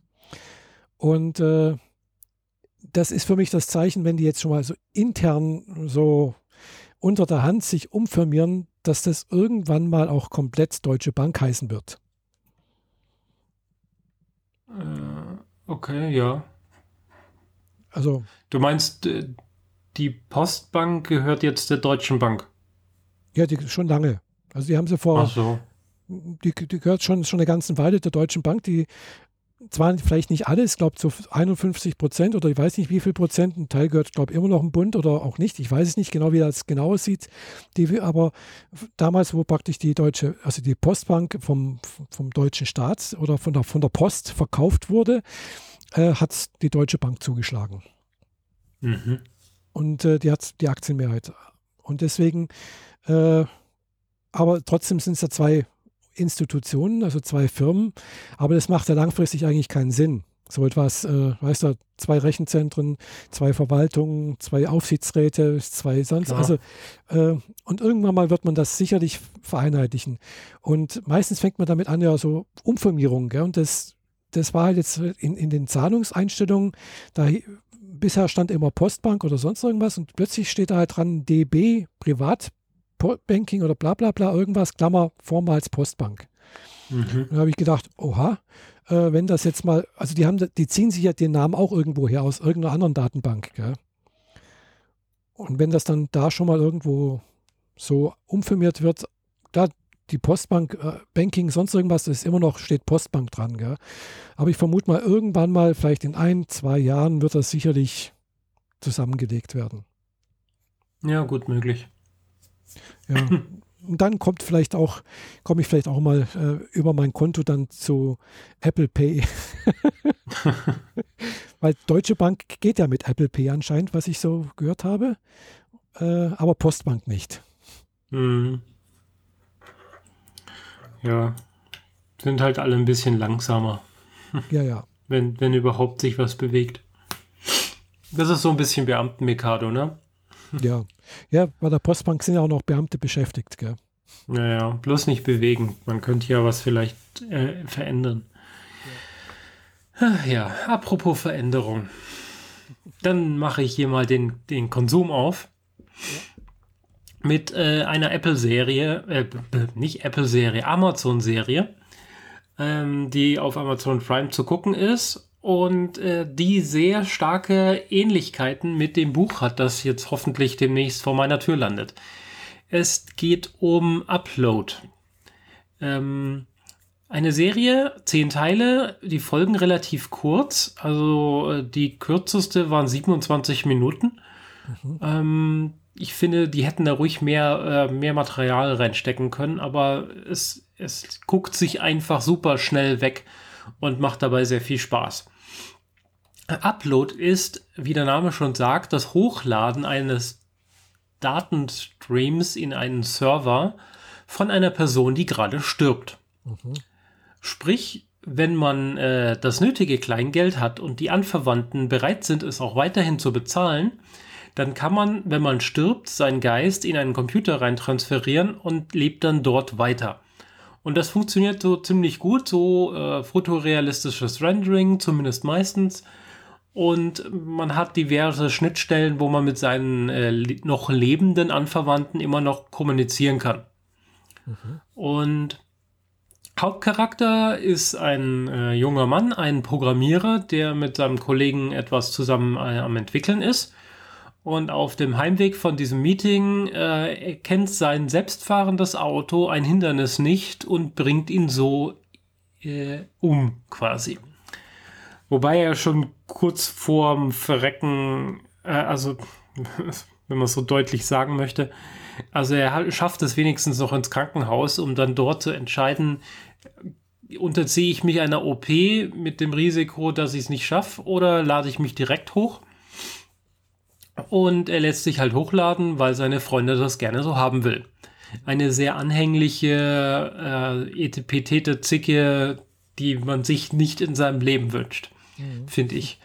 Äh, außer man gehört zu der Riege, die äh, so halbe Million Jahresgehalt und sich um nichts kümmern muss. Das sind so diese Personen.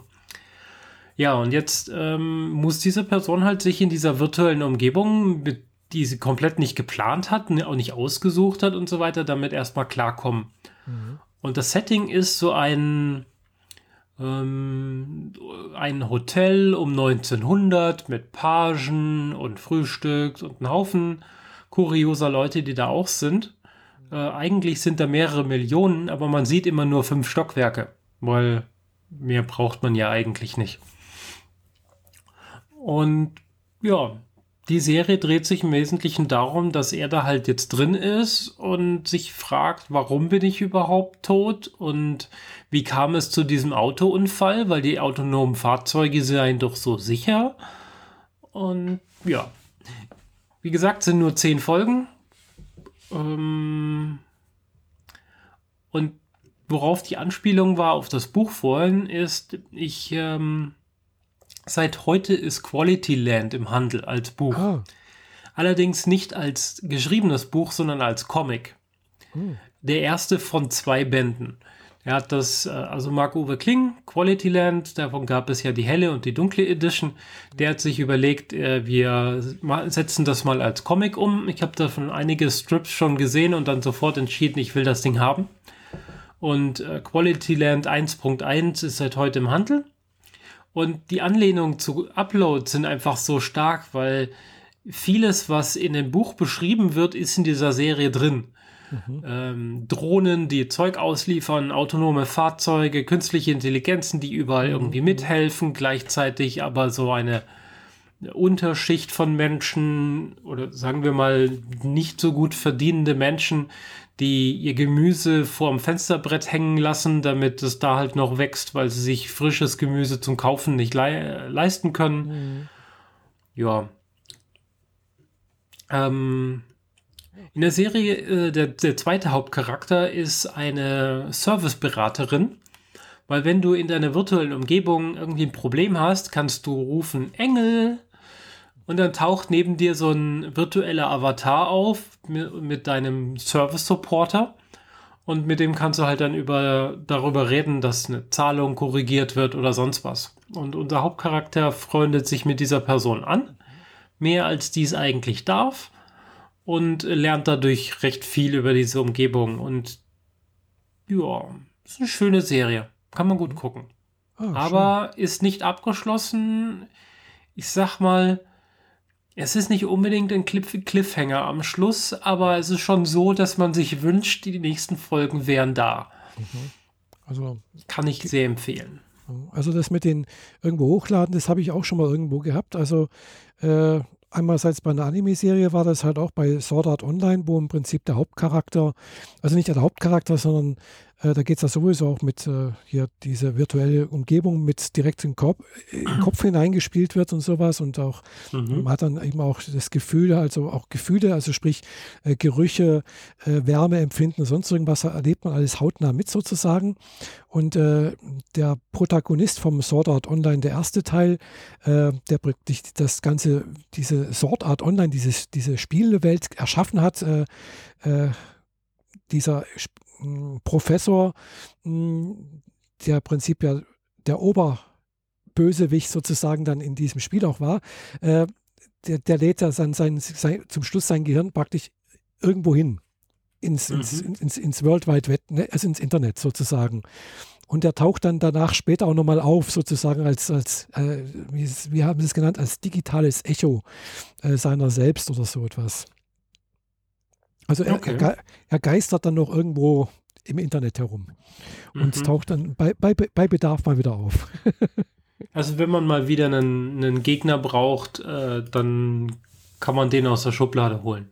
Ja, das Witzige ist, er ist dann witzigerweise, also wenn man die Geschichte weiterverfolgt, gar nicht mal der Gegner, sondern eigentlich einer, der wieder äh, hier in Kirito beisteht und äh, ihn mehr oder weniger also protegiert, also sprich unterstützt. Mhm. Okay. Also er ist jetzt nicht der ultimative Böse, sozusagen. Ja, ja. Also dieses, dieses Thema im Sinne von, äh, wie verlängert man sein Leben, ist ja mhm. so alt wie das Leben selbst.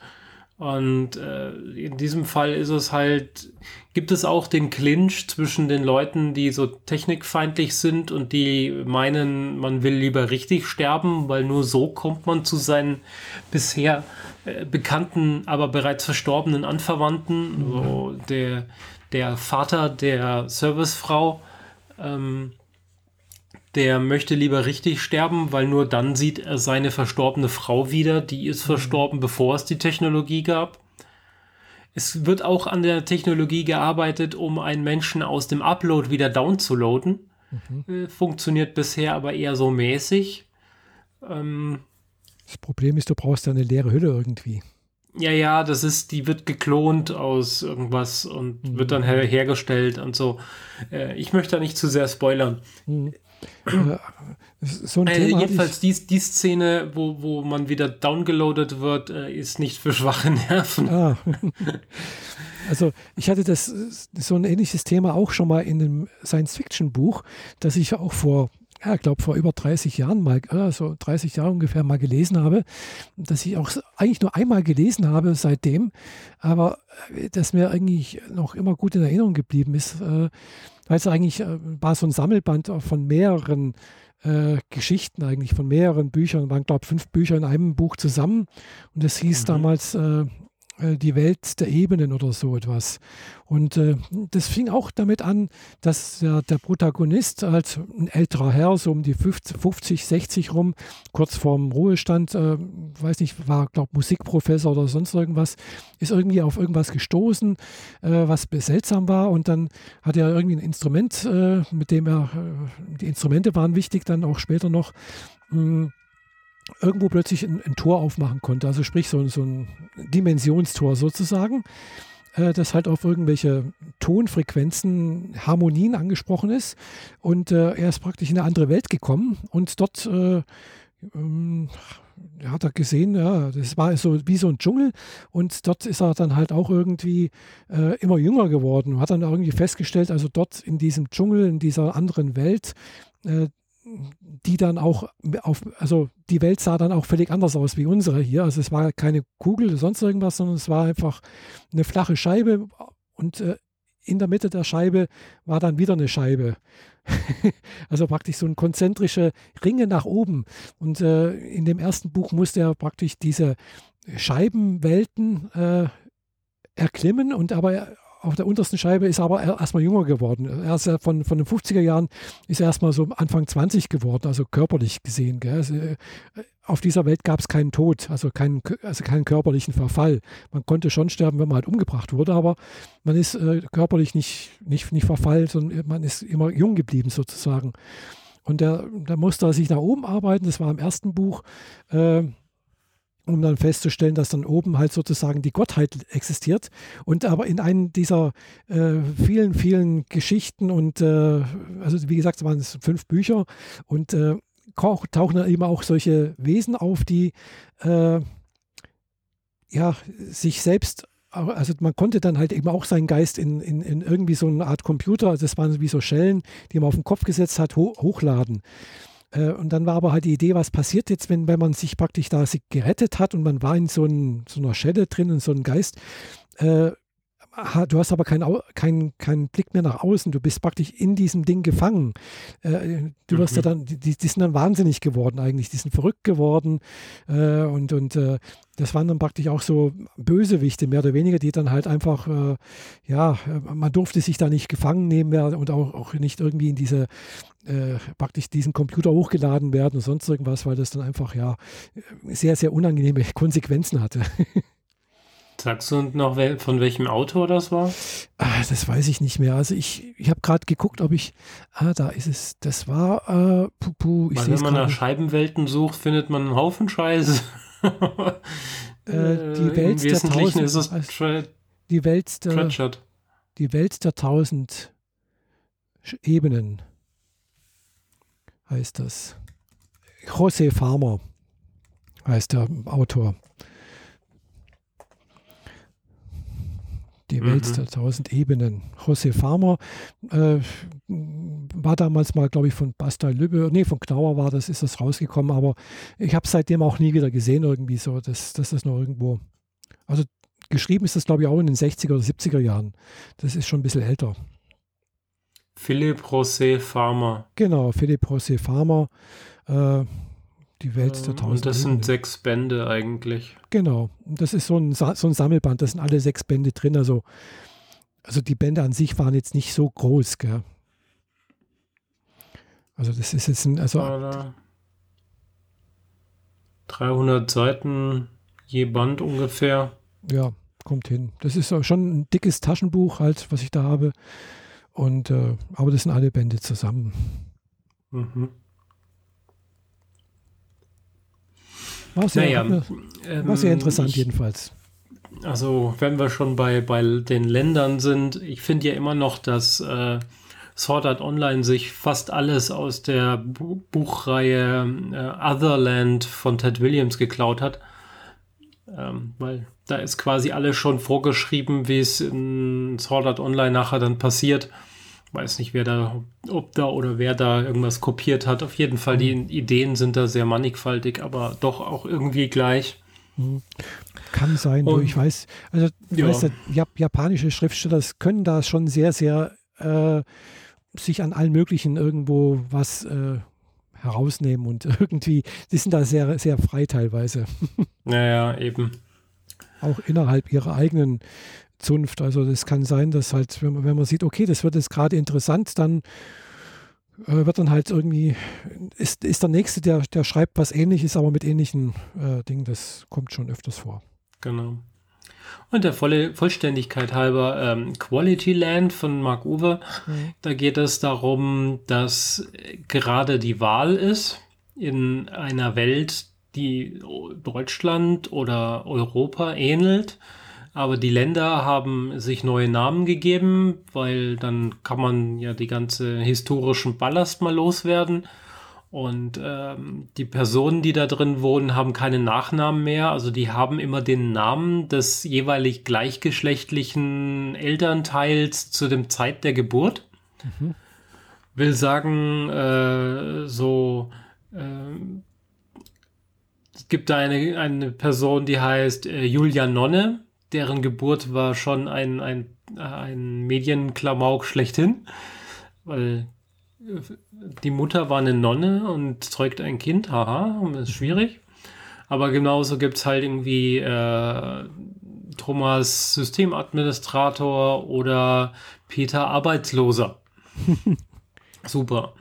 Und ähm, Peter Arbeitsloser ist auch der Hauptcharakter dieser, dieses, dieser Geschichte, beziehungsweise es gibt zwei Zeitlinien oder zwei, zwei Erzählstränge, die parallel passieren. Mhm.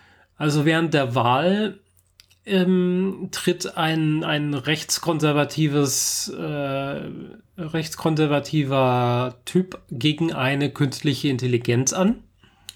Einen einmaligen Roboter, der dessen Intelligenz einfach so gut ist und so weiter und alles so gut funktioniert und die versuchen halt die Wahl zu gewinnen und der Computer denkt halt, er, er könnte die Wahl gewinnen mit guten Argumenten und äh, er zählt eigentlich immer nur alles richtig und alles ist toll, mhm. aber bei den äh, Wahltreffen, wo er mit sich mit seinen Wählern auseinandersetzt, verliert er halt gnadenlos die ganze Zeit und da muss ihm halt geholfen werden. Gleichzeitig gibt es Peter Arbeitsloser, der ist ein Maschinenverschrotter, also wenn jemand äh, seiner Maschine sagt, sie soll sich verschrotten lassen, weil sie kaputt ist, mhm. dann kommt sie zu ihm und dann kommt sie in die Schrottpresse und wird kaputt gemacht. Mhm. Weil reparieren ist böse. Reparieren ist verboten. Mhm. Neues kaufen ist in. Weil, weil du willst ja schließlich äh, Konsum erzeugen. Ähm, es gibt Drohnen, die ungefragt zu dir herfliegen und dir Sachen aus The Shop mitbringen, dem großen äh, Online-Verkaufssystem.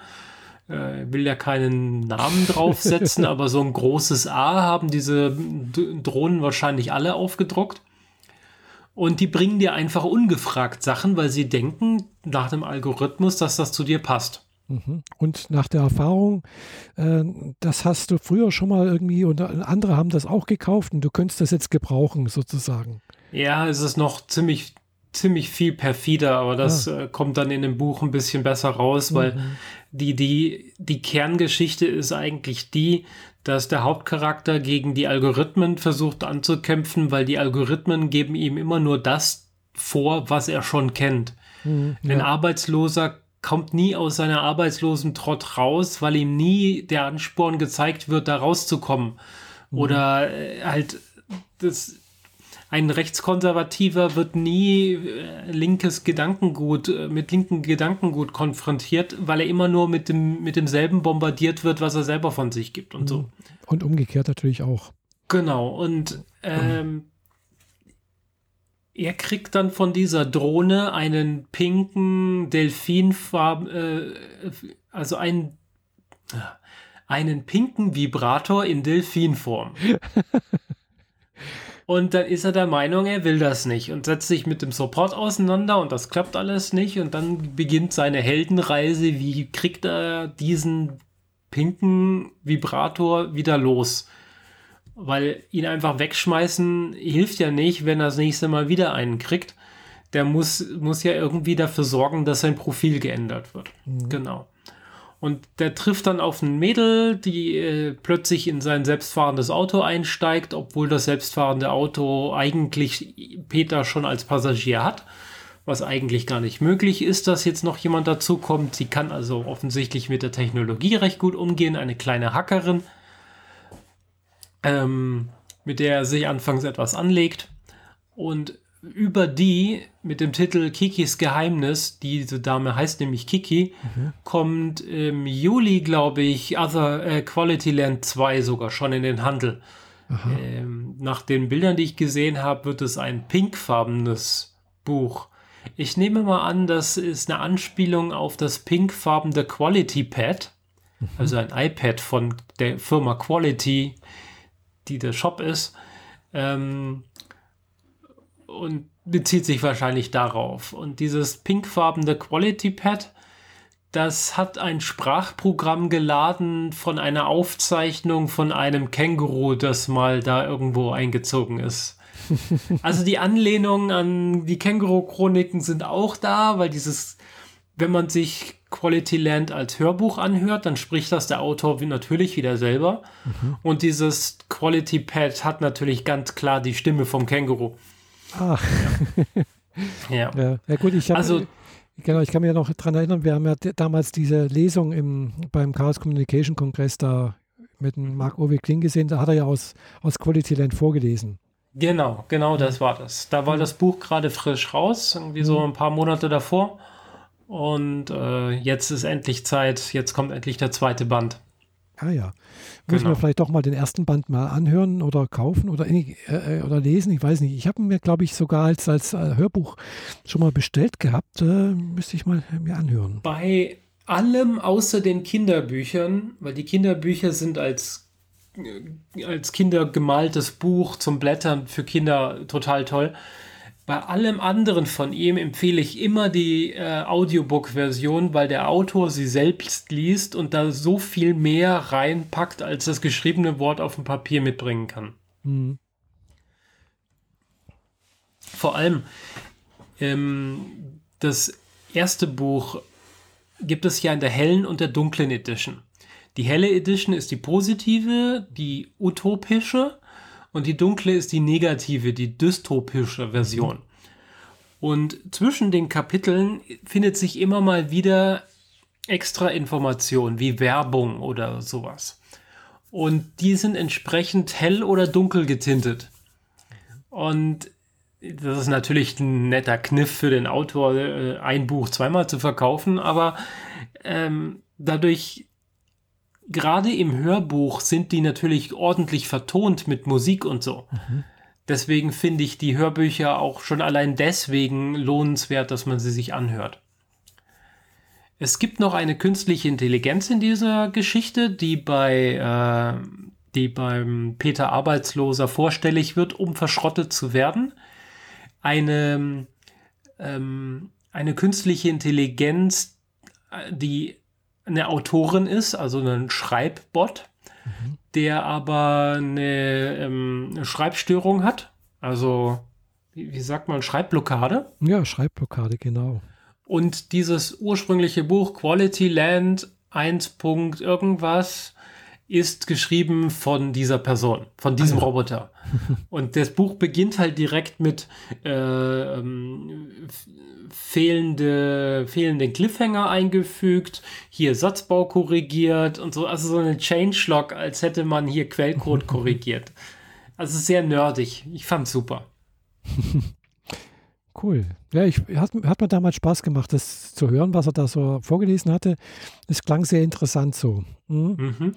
Vor allem halt auch ein paar Sachen angesprochen, die man halt, äh, ja, so vielleicht, äh, ja, also sehr bildlich, äh, sehr lustig, äh, aber doch auch mit einem sehr durchaus ernsten äh, Hintergrund das genau. Ganze dargestellt. Ja. Also äh, eigentlich genauso wie die äh, Känguru-Chroniken, auch mhm. wenn viele die Känguru-Chroniken als Klamauk abtun, aber das ist genauso tiefgründig und genauso hat mehrere Ebenen, in die man sich da mhm. reinsteigern kann oder will. Und das ist bei Quality Land natürlich durch diesen Ansatz, durch das Science Fiction, kann mhm. man viele Sachen quasi weiterdenken, die es heute schon gibt.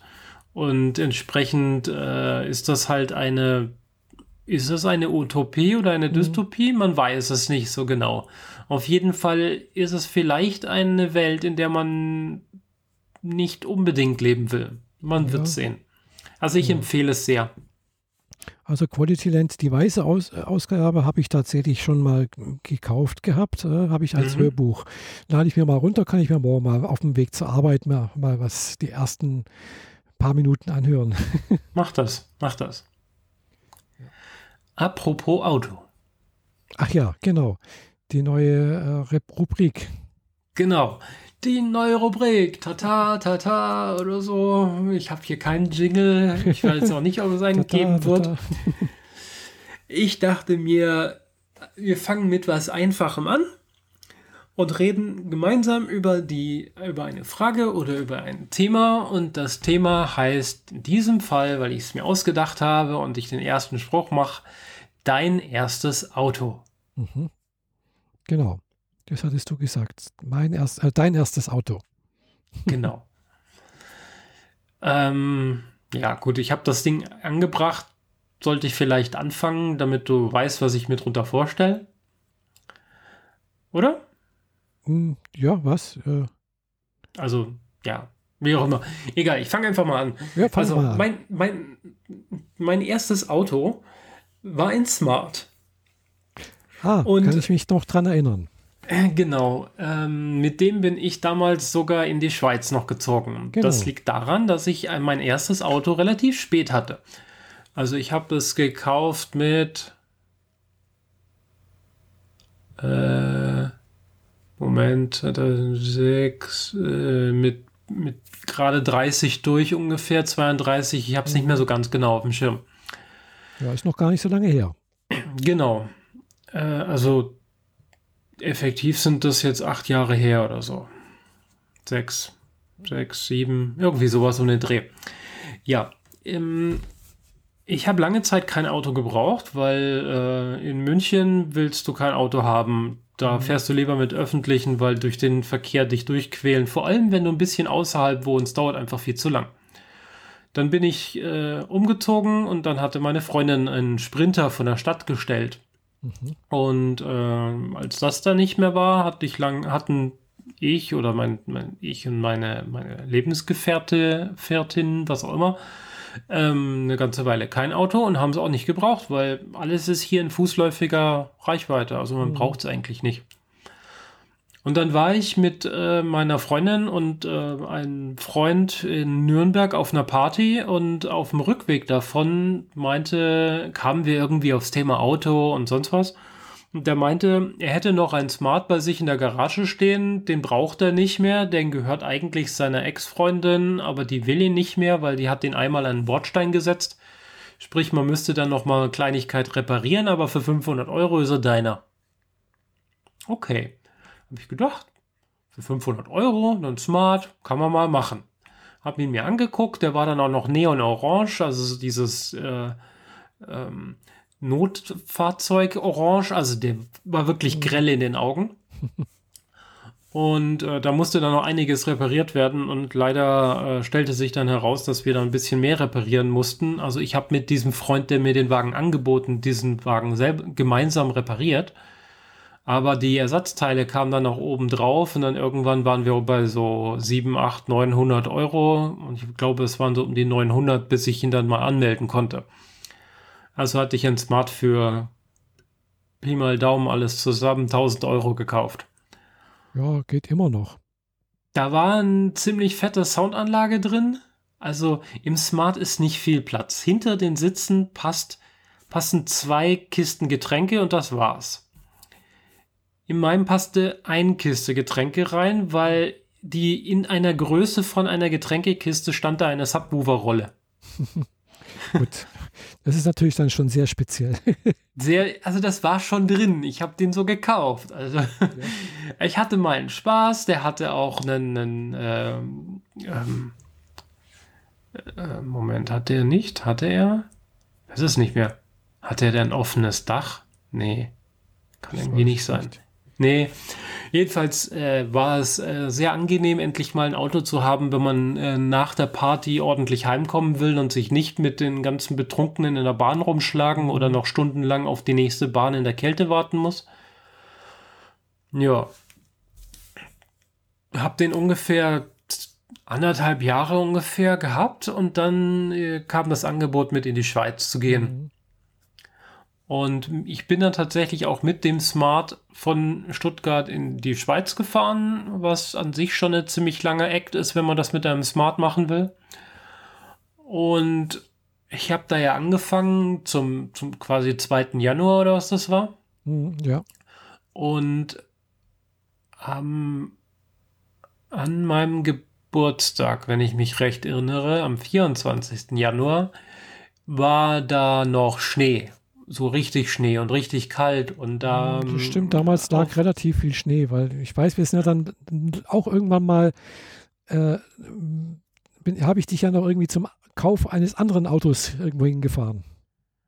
Genau, genau, das ist ja, oh, der Geländewagen. Genau. Der, der schlimmste Fehlkauf meines Lebens überhaupt. Egal.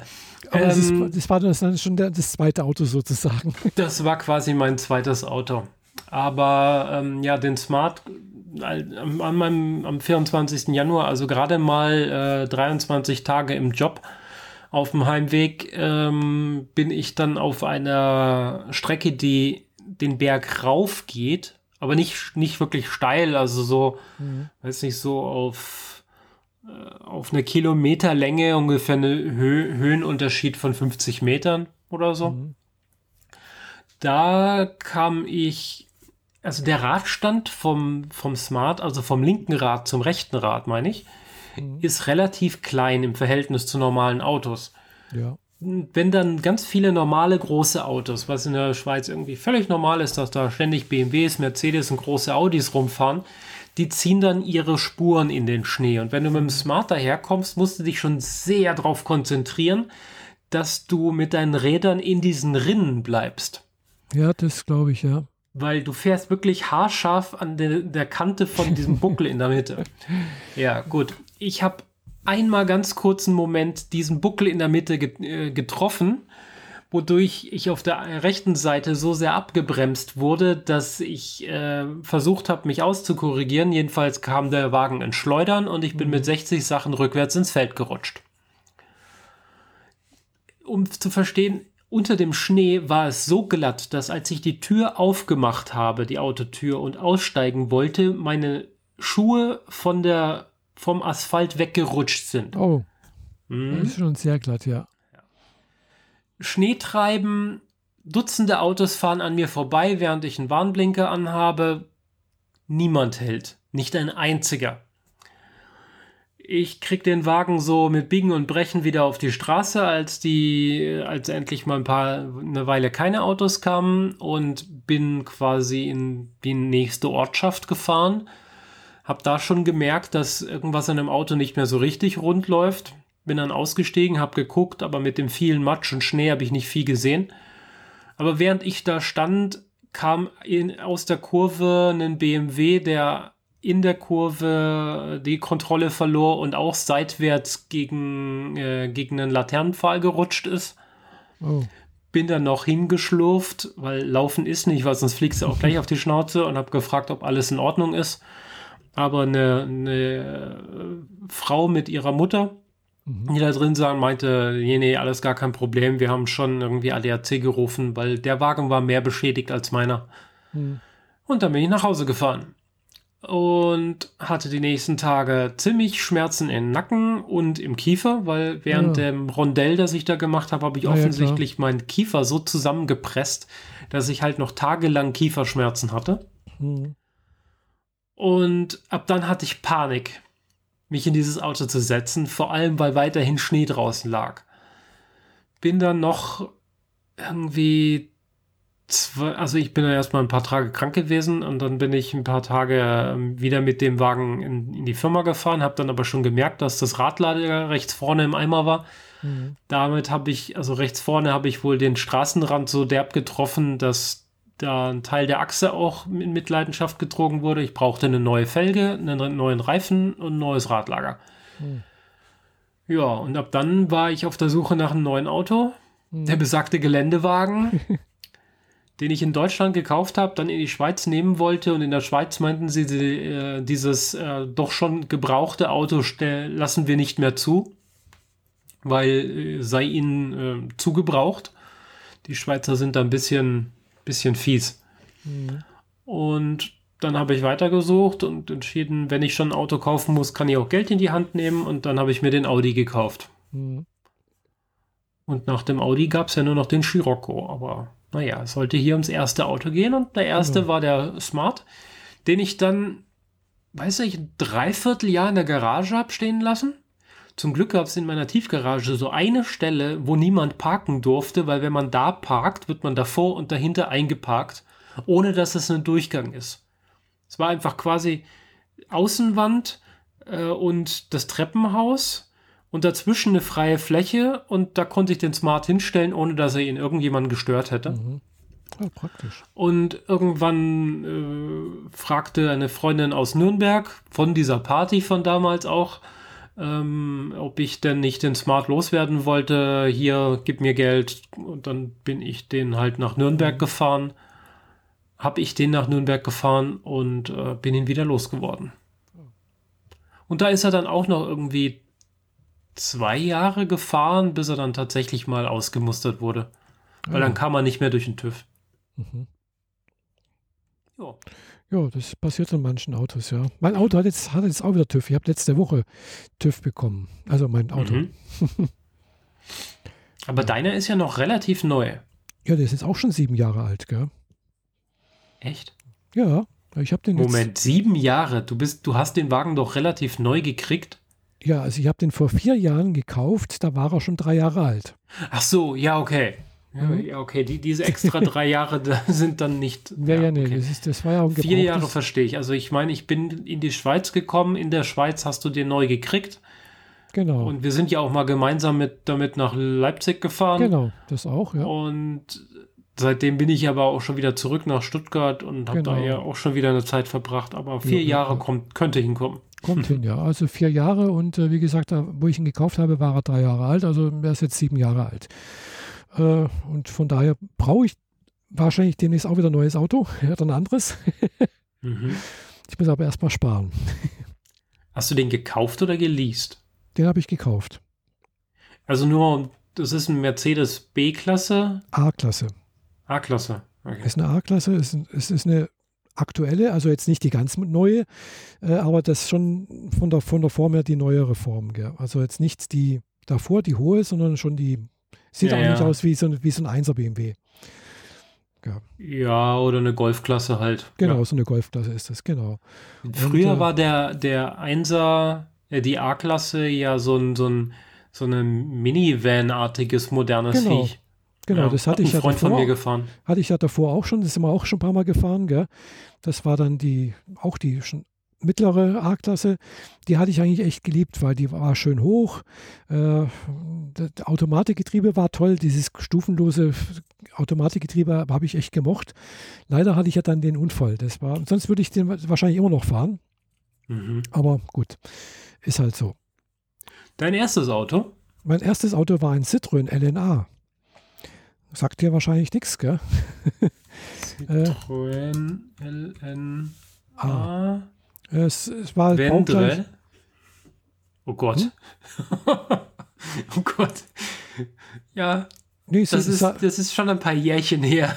Ja, ist ein paar Jährchen her. Das äh, äh, war baugleich, glaube ich, also von der Außenform äh, wie ein Peugeot 103, glaube ich, oder Peugeot 100, keine Ahnung was. Also, oder ein Talbot noch aber, irgendwas. Aber halt aus den 80ern und nicht die schönen Runden, die es später gab.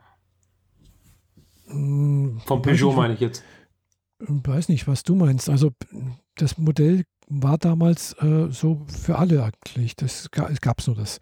Äh, ich meine, 106 sieht heute anders aus als damals. Ja, das kann schon sein. Mal sehen, ich weiß, ich muss gerade mal gucken, was, was du gefunden hast. Also der hast. LNA ist ein, ist ein Kastenauto mit, mit, also eigentlich wie so ein ja, genau. Einser Golf. Hm, ja, nicht ein Wahrscheinlich aber kleiner als ein 1er Golf. Er war ungefähr von der Größe wie, eher wie ein Polo damals. Ja, okay. Mhm. Ist ein Kleinwagen der Marke, genau. Genau, LN oder LNA. Hm, genau. Ja. Gebaut äh, von 76 bis 86. Ja, immerhin eine ganz schön lange, gell? ja, aber auch lange her. Ja, es ist schon eine Weile her, ja. Ich habe den, das war mein erstes, also das allererste Auto, mit dem ich gefahren bin. Regelmäßig war das Auto von meinem Vater. Das war damals ein Passat. Äh, und ich habe dann aber diesen LN oder LNA gehabt, da war ich dann 18. Ja, also praktisch wohl mit, mit meinem Führerschein, 18, 19 sowas. Und mit dem bin ich dann auch regelmäßig dann damals zur Bundeswehr gefahren. Äh, der, das Auto war damals auch schon glaube ich, vier Jahre oder fünf Jahre oder weiß ich nicht. Es war auch schon ein paar Jahre alt. Äh, war schon gut gebraucht, aber das war noch nicht ganz so alt. Es war noch so mittelmäßig. Hat damals 5000, glaube ich, so 5000 D-Mark gekostet. Mhm. Gebraucht. So, und das Besondere ist halt, das hat einen Zweizylinder-Boxermotor drin. Also, wenn man das hört, es ist praktisch ein aufgebohrter Entenmotor drin gewesen. Also sprich mit so, glaube 600 Kubikzentimeter und mit 25, nee, 35 PS. Genau, eine Ente hat so 25 PS gehabt und der hat, glaube ich, 35 PS gehabt. War so ein bisschen. Aber ein Zweizylinder heißt halt tak, tak, tak, tak, tak. Ja, so hat es sich auch angehört. Gell? Also luftgekühlt, wohlgemerkt. Also keine, keine Wasserkühlung, sondern nur Luftkühlung. Und äh, das war halt sehr spartanisch. Gell? Also, also auch Blinkerhebel drücken heißt und dann irgendwo einlenken. Man musste den Blinkerhebel von Hand zurückdrücken. Also der ist nicht von selbst zurückgesprungen. Ja, okay. Äh, Heizung im Sommer war halt, äh, nee, im Winter war halt das, was vorne rauskam. Wenn es draußen sehr kalt war, dann ist, kannst du dir vorstellen, da ist nicht sehr viel mehr, ist nicht sehr viel warm, sehr warm geworden. Äh, klar, es gab auch keine Klimaanlage. Im Sommer hast du halt die Fenster aufgemacht. Aber ich habe trotzdem Boxen einbauen lassen und ein Radio. mhm. äh, und ja, wie gesagt, mit dem bin ich einige Kilometer gefahren. Und äh, so Anfang vom Studium habe ich dann halt als nächstes Auto dann, mit dem hatte ich auch mal einen Unfall, tatsächlich auch sogar zwei Unfälle, äh, also kleinere Unfälle. Äh, einmal auch im Schnee, äh, auch bei der Bundeswehr, das war dann halt auch irgendwo so im Deckenhauser Tal hier hinten, im Hinterland hier, äh, bin ich auch ins Schleudern gekommen mit dem Teil und äh, bin dann auch so schön die Straße, den Abhang runtergefallen. Oh, zum Glück, okay. zum, und das Auto lag dann wirklich auf der Seite, auf, auf, und zwar nicht auf der, Beifahr also auf der Beifahrerseite. Ich hatte noch einen Kameraden mit dabei, der auch mitgefahren ist. Und deswegen weiß ich, wenn, man, wenn so ein Auto auf der Seite liegt und dann dort auszusteigen, das war echt nicht einfach. Gell? Also die Tür allein aufzumachen, dann oben rauszuklettern, das war nicht so ohne. Uns ist nichts passiert. Gell? Es lag zum Glück viel Neuschnee, also es war alles Neuschnee mehr oder weniger. Das, der Auto ist nichts passiert, man konnte es wieder auf die Seite stellen, also hinstellen. Kamen auch gleich ein paar Leute, die haben uns wieder auch geholfen beim Rausschieben. Das Auto ist danach gefahren. Gell? Und wo ich zu Hause war, habe ich gedacht, oh, große Delle an der Autotür, an der Beifahrertür. Äh, und dann ist mir eingefallen, ja, hm, aber eigentlich sieht es nicht so wild aus. Gell? Vielleicht ziehe ich bloß mal an der Seitenleiste mal. Da habe ich mal ein bisschen dran gezogen, also war so eine, so eine Schutzleiste, gell? Und dann hat es Peng gemacht und dann ist die ganze Delle wieder rausgesprungen. Und es war nichts ja. mehr zu sehen. und ich so, puh, nochmal Glück gehabt, gell?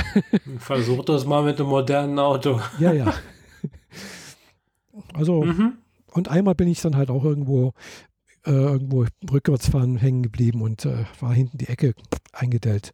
Ja. Und das nächste Auto, was ich dann gekauft hatte, war halt ein, Corsa, Opel Corsa. Genau. Mit dem bin ich dann auch noch äh, nach dem Studium nach Leipzig gefahren, regelmäßig. Und danach hatte ich mir nochmal einen Citroën gekauft. Äh, äh, ein Citroën ZX war das, glaube ich, ja. Ein Diesel, den habe ich nicht so lange gefahren, weil da bin ich jedes Wochenende von Leipzig nach Friedrichshafen gefahren. Da sind dann sehr schnell sehr viele Kilometer zu, zu, zustande gekommen. Und das nächste Auto war dann die A-Klasse, die, die, rote A-Klasse und danach die graue A-Klasse und dann die jetzige A-Klasse. Mhm. also ich fahre jetzt, glaube ich, schon seit, ja, vielleicht, vielleicht, seit 15 Jahren, knapp 20 Jahren. Ja, sowas ungefähr A-Klasse. Mhm. Ja, also ich weiß noch, ich bin 2000 äh,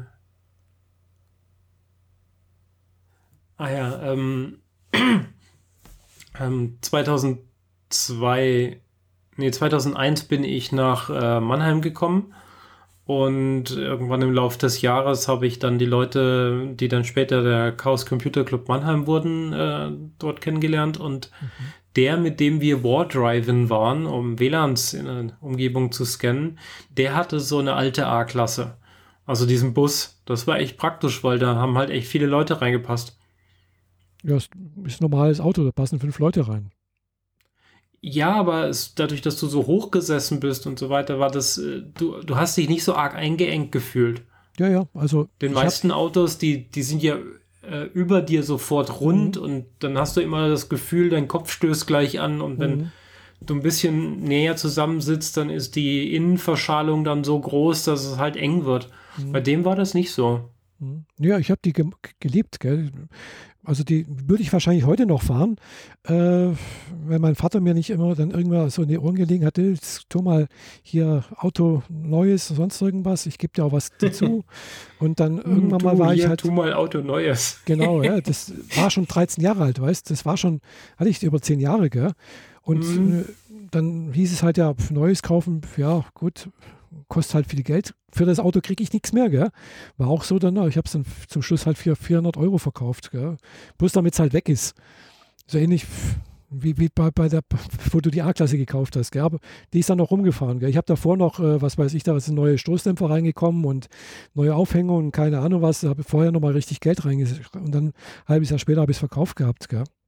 Mhm. Aber ja, und die, die, die, die zweite A-Klasse, die bin ich auch bloß durch Zufall dran gekommen. Da war ich halt bei, auf dem Fest von, von einer Bekannten, äh, die übrigens äh, leider schon gestorben ist vor ein paar Jahren dann. Also die, das war praktisch so ihr letztes Sommerfest, was er gegeben hat. Die hat ja wohl traditionsgemäß im Garten immer so ein Sommerfest gegeben und sowas. Und da bin ich halt mit, mit ihrem Sohn in, ins Gespräch gekommen und der Freu die Freundin von, von ihrem Sohn, die hatte halt irgendwie so die A-Klasse von ihrem Großvater geerbt, gell? stand da rum, wollte sie ja loshaben. Hab ich gefragt. ich habe halt irgendwas so Spaß gesagt, ja, wenn du ein Auto hast, ich suche eins, gell? und er hat gesagt, du, wir hätten da eine A-Klasse, kannst du haben für 10.000 Euro. Und dann zwei Wochen später hatte ich sie. okay. Ja, und äh, ja, die war wirklich sehr schön. Die war halt auch von einem älteren Herr. Wie gesagt, die ist nicht viel gefahren worden, war, war, war super, gell?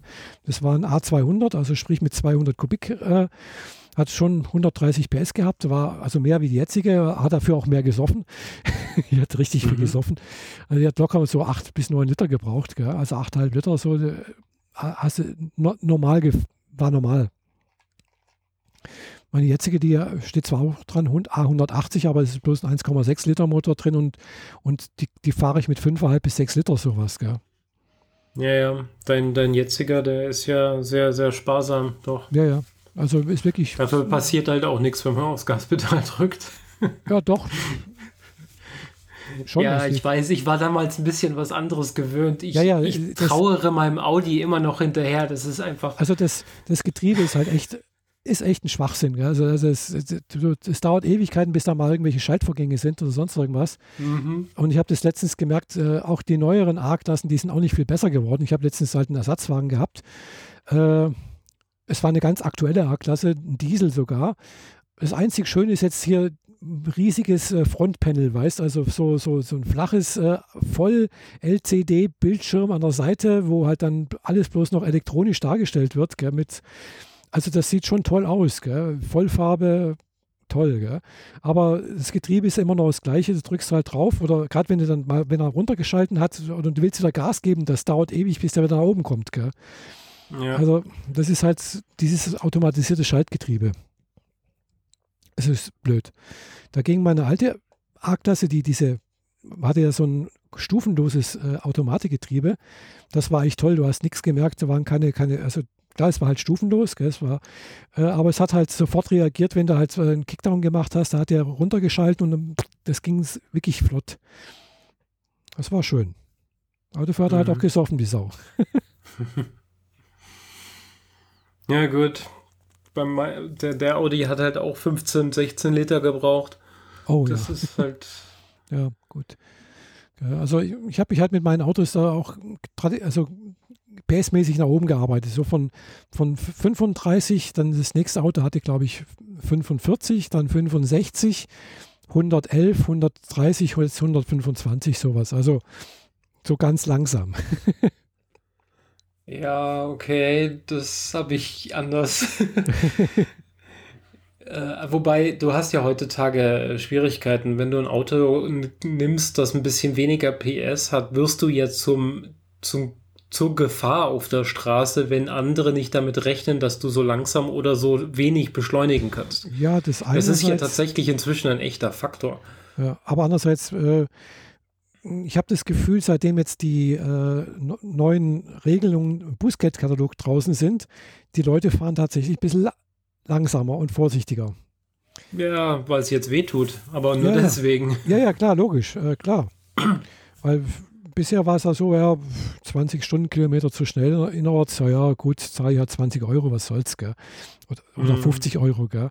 Äh, aber wenn du halt jetzt schon bei 16 Stundenkilometer zu schnell einen Führerschein abgibst, äh, pff, ja, das ist halt und, und, und 200 Euro Strafe, ja, das ist dann halt schon, das tut weh. Hm. Ja, ich habe hier zufälligerweise so einen Flyer von so einem Autoankauf-Fuzzi, ähm, den ich noch nicht weggeschmissen habe, weil auf der Rückseite diese ganzen neuen äh, mhm. Verordnungen drauf sind, was ich gerade recht praktisch finde. Und da ist es halt so, dass du innerorts, wenn du 20, äh, 21 Kilometer bis 25 Kilometer zu schnell bist, zahlst halt 80 Euro und den Punkt. Das ist halt, wenn du einmal übersiehst, dass es eine 30er-Zone ist und du fährst 50 oder sagen wir 51, nee, nee, dann kostet sich ja zu viel. Das, sind das die Regelungen, die jetzt seit, seit April gelten? Ja, das sind die neuen. Ich hätte gedacht, ab 16 Kilometer zu schnell ist man innerorts den Führerschein weg. Äh, Fahrverbot ist, wenn du 31 bis 40 oder über 31 nee, nee, km/h das, das, zu schnell das ist, bist. Das, das, das kann nicht sein. Das, ist, das sind die alten Regelungen. Das, äh, ja, ja, das, das war bisher so. Das, ich, ich hatte auch schon mal mit 20 Kilometern, das ist schon ein paar Jahre her. Okay, dann kam es in die Tonne. Ja, es ist, äh, ja. Ja, PS-Zahlenmäßig, ich meine, der Smart hatte 75, war dann aber auf 85 oder 90 getuned, mhm. was ihm nicht viel gebracht hat. Also man hat das nicht wirklich gemerkt. Danach hatte ich den Geländewagen, der dürfte 180 PS gehabt haben, ich weiß es aber nicht mehr. Dann hatte ich den Audi S5 mhm. mit 333 PS. Und danach hatte ich den Scirocco mit 300 PS getuned. Das ist halt schon, ich bin halt immer ganz oben. Mhm. Also habe halt immer viel PS gehabt. Also ich habe jetzt gerade die, die neuen Regelungen gefunden hier. Also erstens Tempolimit. Ab 21 Kilometer zu viel ist der Führerschein weg. Okay, das heißt also, wenn du mal die 30er-Zone übersiehst und 51 fährst, ist der Führerschein weg. Nein, nein, das, das hilft ist, schon mal sehr den 30er-Zonen. Das, das, geht noch weiter. Wer inner- und außerorts mit 16 km/h zu schnell unterwegs ist, muss jetzt mit einem Punkt rechnen. Mhm. Dazu gibt es ein Bußgeld von 70 Euro innerorts sowie 60 Euro für Überschreitungen außerhalb geschlossener Ortschaften. Ja. Ich bin derzeit ganz froh drum, dass ich, äh, habe ich letztens mit einem Freund darüber geredet, ähm, dass das Thema Auto für mich eigentlich durch ist. Ich glaube, ich habe das letztes Mal schon gesagt. Ähm, mhm, also, ja. falls ich mal wieder ein Auto kaufe, wird es elektrisch sein und so vollgestopft mhm. mit Elektronik, dass ich sowieso weniger fahre, sondern mehr daddel. und ähm, alles andere reicht mir Carsharing, Car2Go und öffentliche Verkehrsmittel völlig aus. Und das be bedeutet für mich ausschließlich Nahbereich. Das heißt, ich schnapp mir mal ein Auto, fahre hier mal einkaufen, fahre da zum Baumarkt, fahre da zu mhm. Ikea oder so. Da bin ich nie längere Strecken unterwegs, wo ich auf der Autobahn mal durchdrücken drücken würde. Und wenn ich viel Zeug im Kofferraum habe, will ich auch nicht, dass es durch die Gegend fliegt. Also fahre ich da eh nicht schneller als mhm. eben nötig. Von ja. daher ist das Thema für mich Auto eigentlich durch. Ja, also wie gesagt, jetzt zurzeit ist halt echt ist richtig, richtig teuer. Gell? Also auch Parkverstöße können richtig teuer werden. Gell? Mhm. Äh, ja, wenn du irgendwie auf diesem Warnstreifen oder so hältst, dann bist du schon irgendwie ziemlich viel Geld los und dabei hast du noch nicht mal geparkt, sondern nur gehalten und so Späße. Ja, genau. Aber da geht es halt darum, dass du diesen Sicherheitsbereich vor schlecht einsehbaren Kurven oder auch vor Zebrastreifen nicht blockieren mhm. darfst, Zum weil Beispiel, es halt ja. gefährdend. Kann bis 100 Euro in einen Punkt kosten, gell? Genau. Und das Parken oder Anhalten in zweiter Reihe wird nun mit mindestens 55 Euro geahndet. Also mindestens. Wow. Ja, also und es gibt das, Gegenden, da machen die Leute das ständig. Ja, ja. Also, und du, du kriegst auch noch einen Punkt eventuell. Gell? Also, äh, da habe ich gerade letztens auch was gelesen, da jemand hat auch so einen Lieferdienst oder sonst irgendwas schnell noch vor der Bäckerei irgendwie angehalten und äh, in zweiter Reihe, weil man liefert ja bloß schnell aus. Gell? Tja, und am Polizeistand wohl in der Nähe und hat das dann gleich mal so, ja, Sie wissen schon, aber Sie müssten hier, hm, also da waren sie noch sehr kulant, wenn man einsichtig ist und haben das erstmal darauf hingewiesen. Also jetzt am Anfang wird man erstmal darauf hingewiesen, anscheinend. Äh, mhm. Bei manchen Polizisten eventuell. Manche sind vielleicht auch gleich. Kassieren. Ja, ja, je nachdem, wie du die dann halt angehst. Genau, richtig. Wenn du halt unverschämt bist, dann kann es halt gleich auch richtig unverschämt teuer werden. Mhm.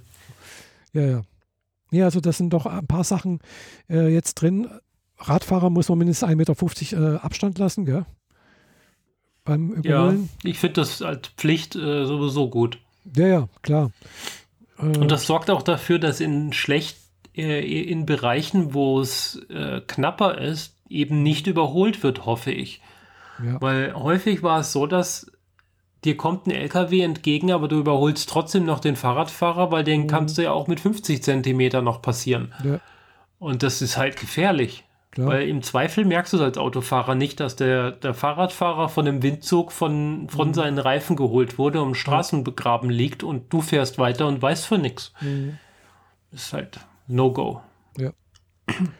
Ja, also von daher gesehen habe ich das schon das Gefühl, dass etwas gemächlicher gefahren wird. Gell? Liegt vielleicht aber auch daran, dass ich selber jetzt auch ein bisschen mehr drauf achte. Äh, klar, man, man, das heißt natürlich auch, man muss mehr auf, auf wirklich auf, auf die Straßenschilder achten, weil mir ist letztens halt auch passiert. Gell? Ich fahre halt auch durch, durch eine Ortschaft durch, das 30 erlaubt. Gell? Und ja, es war halt auch keiner vor mir. Ich bin jetzt nicht mit 50 durchgefahren, es war halt bloß mit 40. Aber es hat dann auch plötzlich Blitz gemacht gell? und äh, ich habe halt 15 Euro zahlen müssen. Gell? Das war also noch mhm. vor dieser Erhöhung. Äh, jetzt ja. wird es wahrscheinlich mehr kosten. Aber allerdings. Wie gesagt, ich weiß halt auch, man ist halt, es geht halt doch mal schnell. Einmal nicht aufgepasst, nicht registriert, da ist eine 30er-Zone, schöne lange gerade Straße, ganz breit, gell? Äh, morgens um fünf da durchgefahren, so, ah, ich habe es eh eilig, Umleitung bin ich noch nie, noch nie lang gefahren, gell? Äh, fahre mit 50 ein bisschen drüber hinaus. Äh, gut, also drüber hinaus nach meinem Tacho damals. Äh, zum Glück war es mhm. dann doch nicht drüber hinaus, aber ich war gerade so bei 25 Kilometer zu schnell. Gell? Äh, hat also bedeutet, ich habe, glaube ich, 200 Euro zahlen dürfen und habe einen Punkt gekriegt. Mhm. Und äh, vor allem diesen Punkt, äh, diese 25 Kilometer zu schnell, bedeutet damals ja auch dann auch, wenn du innerhalb eines Jahres das gleiche nochmal hast, dann ist der Führerschein auch weg. Ja. Ja, und das ist halt jetzt noch schneller weg. Gell? Also, ja. Also man muss schon aufpassen. Und jetzt äh, war heute, glaube ich, auch, nee, gestern äh, irgendwo so im Gespräch, da gibt es wohl dieses Verkehrsdingsbums-Gutachten äh, irgendwo oder Gruppe da, die raten jetzt wohl dazu, dass man doch 130 auf Autobahnen flächendeckend einführt. Mhm. Klar, wenn man halt möchte, dass es weniger Tote gibt, vor allem auf Autobahnen und sonst irgendwas, dann macht das schon Sinn. Ja, aber selten liegt es dann daran, dass auf der Autobahn wirklich zu schnell gefahren wurde, sondern weil irgendjemand irgendwie ausgeschert ist, jemand zu auch viel auf dem Handy gedattelt ist und abgedriftet ist. Aber es macht halt auch, glaube ich, einen Unterschied, ob ich da, ob mir jemand da reinfährt mit, mit 160 oder mit 130. Klar, es ist beides sehr unangenehm, möchte ich beides ja. nicht miterleben. Aber ich sage mal so, die Wahrscheinlichkeit, dass man bei 130 vielleicht so einen Unfall überlebt, ist vielleicht doch höher, als wenn einer mit 160 irgendwo in einen reindüst. Naja, eigentlich ist alles über 100 schon ein bisschen fragwürdig, ob es das ja, überlebt. Das ist richtig, das ist klar. Also ich habe das ja, wie gesagt, auch gemerkt mit meinem Unfall. Ich bin, glaube ich, mit 40 oder sowas in die Kreuzung reingefahren und die, die mir reingefahren ist, die ist vielleicht auch höchstens 50 gefahren. Gell? Hm. Und es äh, hat aber dazu geführt, dass mein Auto wirklich so komplett auf die andere Fahrbahn gedrückt wurde. Die, die mir reingefahren ist, die stand mit, dem, mit der Schnauze auf der anderen Seite hinten um, also sprich, also einmal rumgedreht. Ja, und äh, ja, das äh, bei mir, klar, ich hatte dann halt ganz starke Prellung, also ist, äh, Airbag ist aufgegangen. Ich habe immer noch hier äh, im rechten, nee, im linken Unterbauch, da wo halt der, der, der Gurt praktisch mich festgehalten hat, da habe ich immer noch eine harte Stelle drin. Also da ist immer noch eine, äh, ein Ding drin, also ein, ein Hämatom. Das geht da wahrscheinlich nie mehr weg. Ja, das, das spüre ich immer noch, dass da was Hartes drin ist. Und äh, ja, das ist jetzt vier Jahre her, viereinhalb Jahre, fast fünf. Mhm. Ja. Also ist vier Jahre, ja, genau. Richtig, ja. Das war vor vier Jahren im April. Deswegen habe ich jetzt TÜV machen lassen müssen. genau. Tja, ja. Und das so war viel zu unserem Autothema. Hm? Ja. Und das, das, war mit 50. Mit, ja, die meisten Crash-Test-Geschichten werden ja mit 60 km/h gemacht. Mhm. Das ist halt im Verhältnis eigentlich nichts, wenn man so sieht, was auf der Autobahn sich mit wie viel Tonnen sich mit ja, wie viel ja. Ge Geschwindigkeit bewegen. Ja. Naja. Ja, aber ich werde wahrscheinlich so viel zu unserer neuen, ja. so viel zu unserer neuen kleinen Rubrik, damit wenn, wir hier ein bisschen mehr äh, Themenpep reinkriegen. Genau, und wenn jemand Fragen an uns hat, natürlich gerne zu, schickt uns die mal, was wir gerne mal so besprechen sollen. Genau. Äh, sucht euch einen Weg raus, wir werden, wir kriegen alles mit und dann packen wir es auf unsere Themenliste und dann beantworten wir die, wenn sie nicht so unverschämt sind, aber davon gehe ich jetzt mal nicht aus. Ja. Äh, und selbst dann könnte es ja ein interessantes Thema sich ergeben. Man muss ja, ja nicht alles in Ausführlichkeit und in Detailtreue behandeln. Genau. Ich habe hier schon so ein paar Themenpunkte und äh, von denen weiß ich, äh, den einen will Michaela vielleicht nicht so gerne beantworten, den anderen beantwortet sie gar nicht. Deswegen kann ich weitere Fragen gut gebrauchen. Nur her damit. Und ansonsten hören wir uns nächstes Mal wieder, ne? Genau. Richtig. Vielen Dank für eure Aufmerksamkeit. Jo, genau. Danke. Tschüss. Tschüss.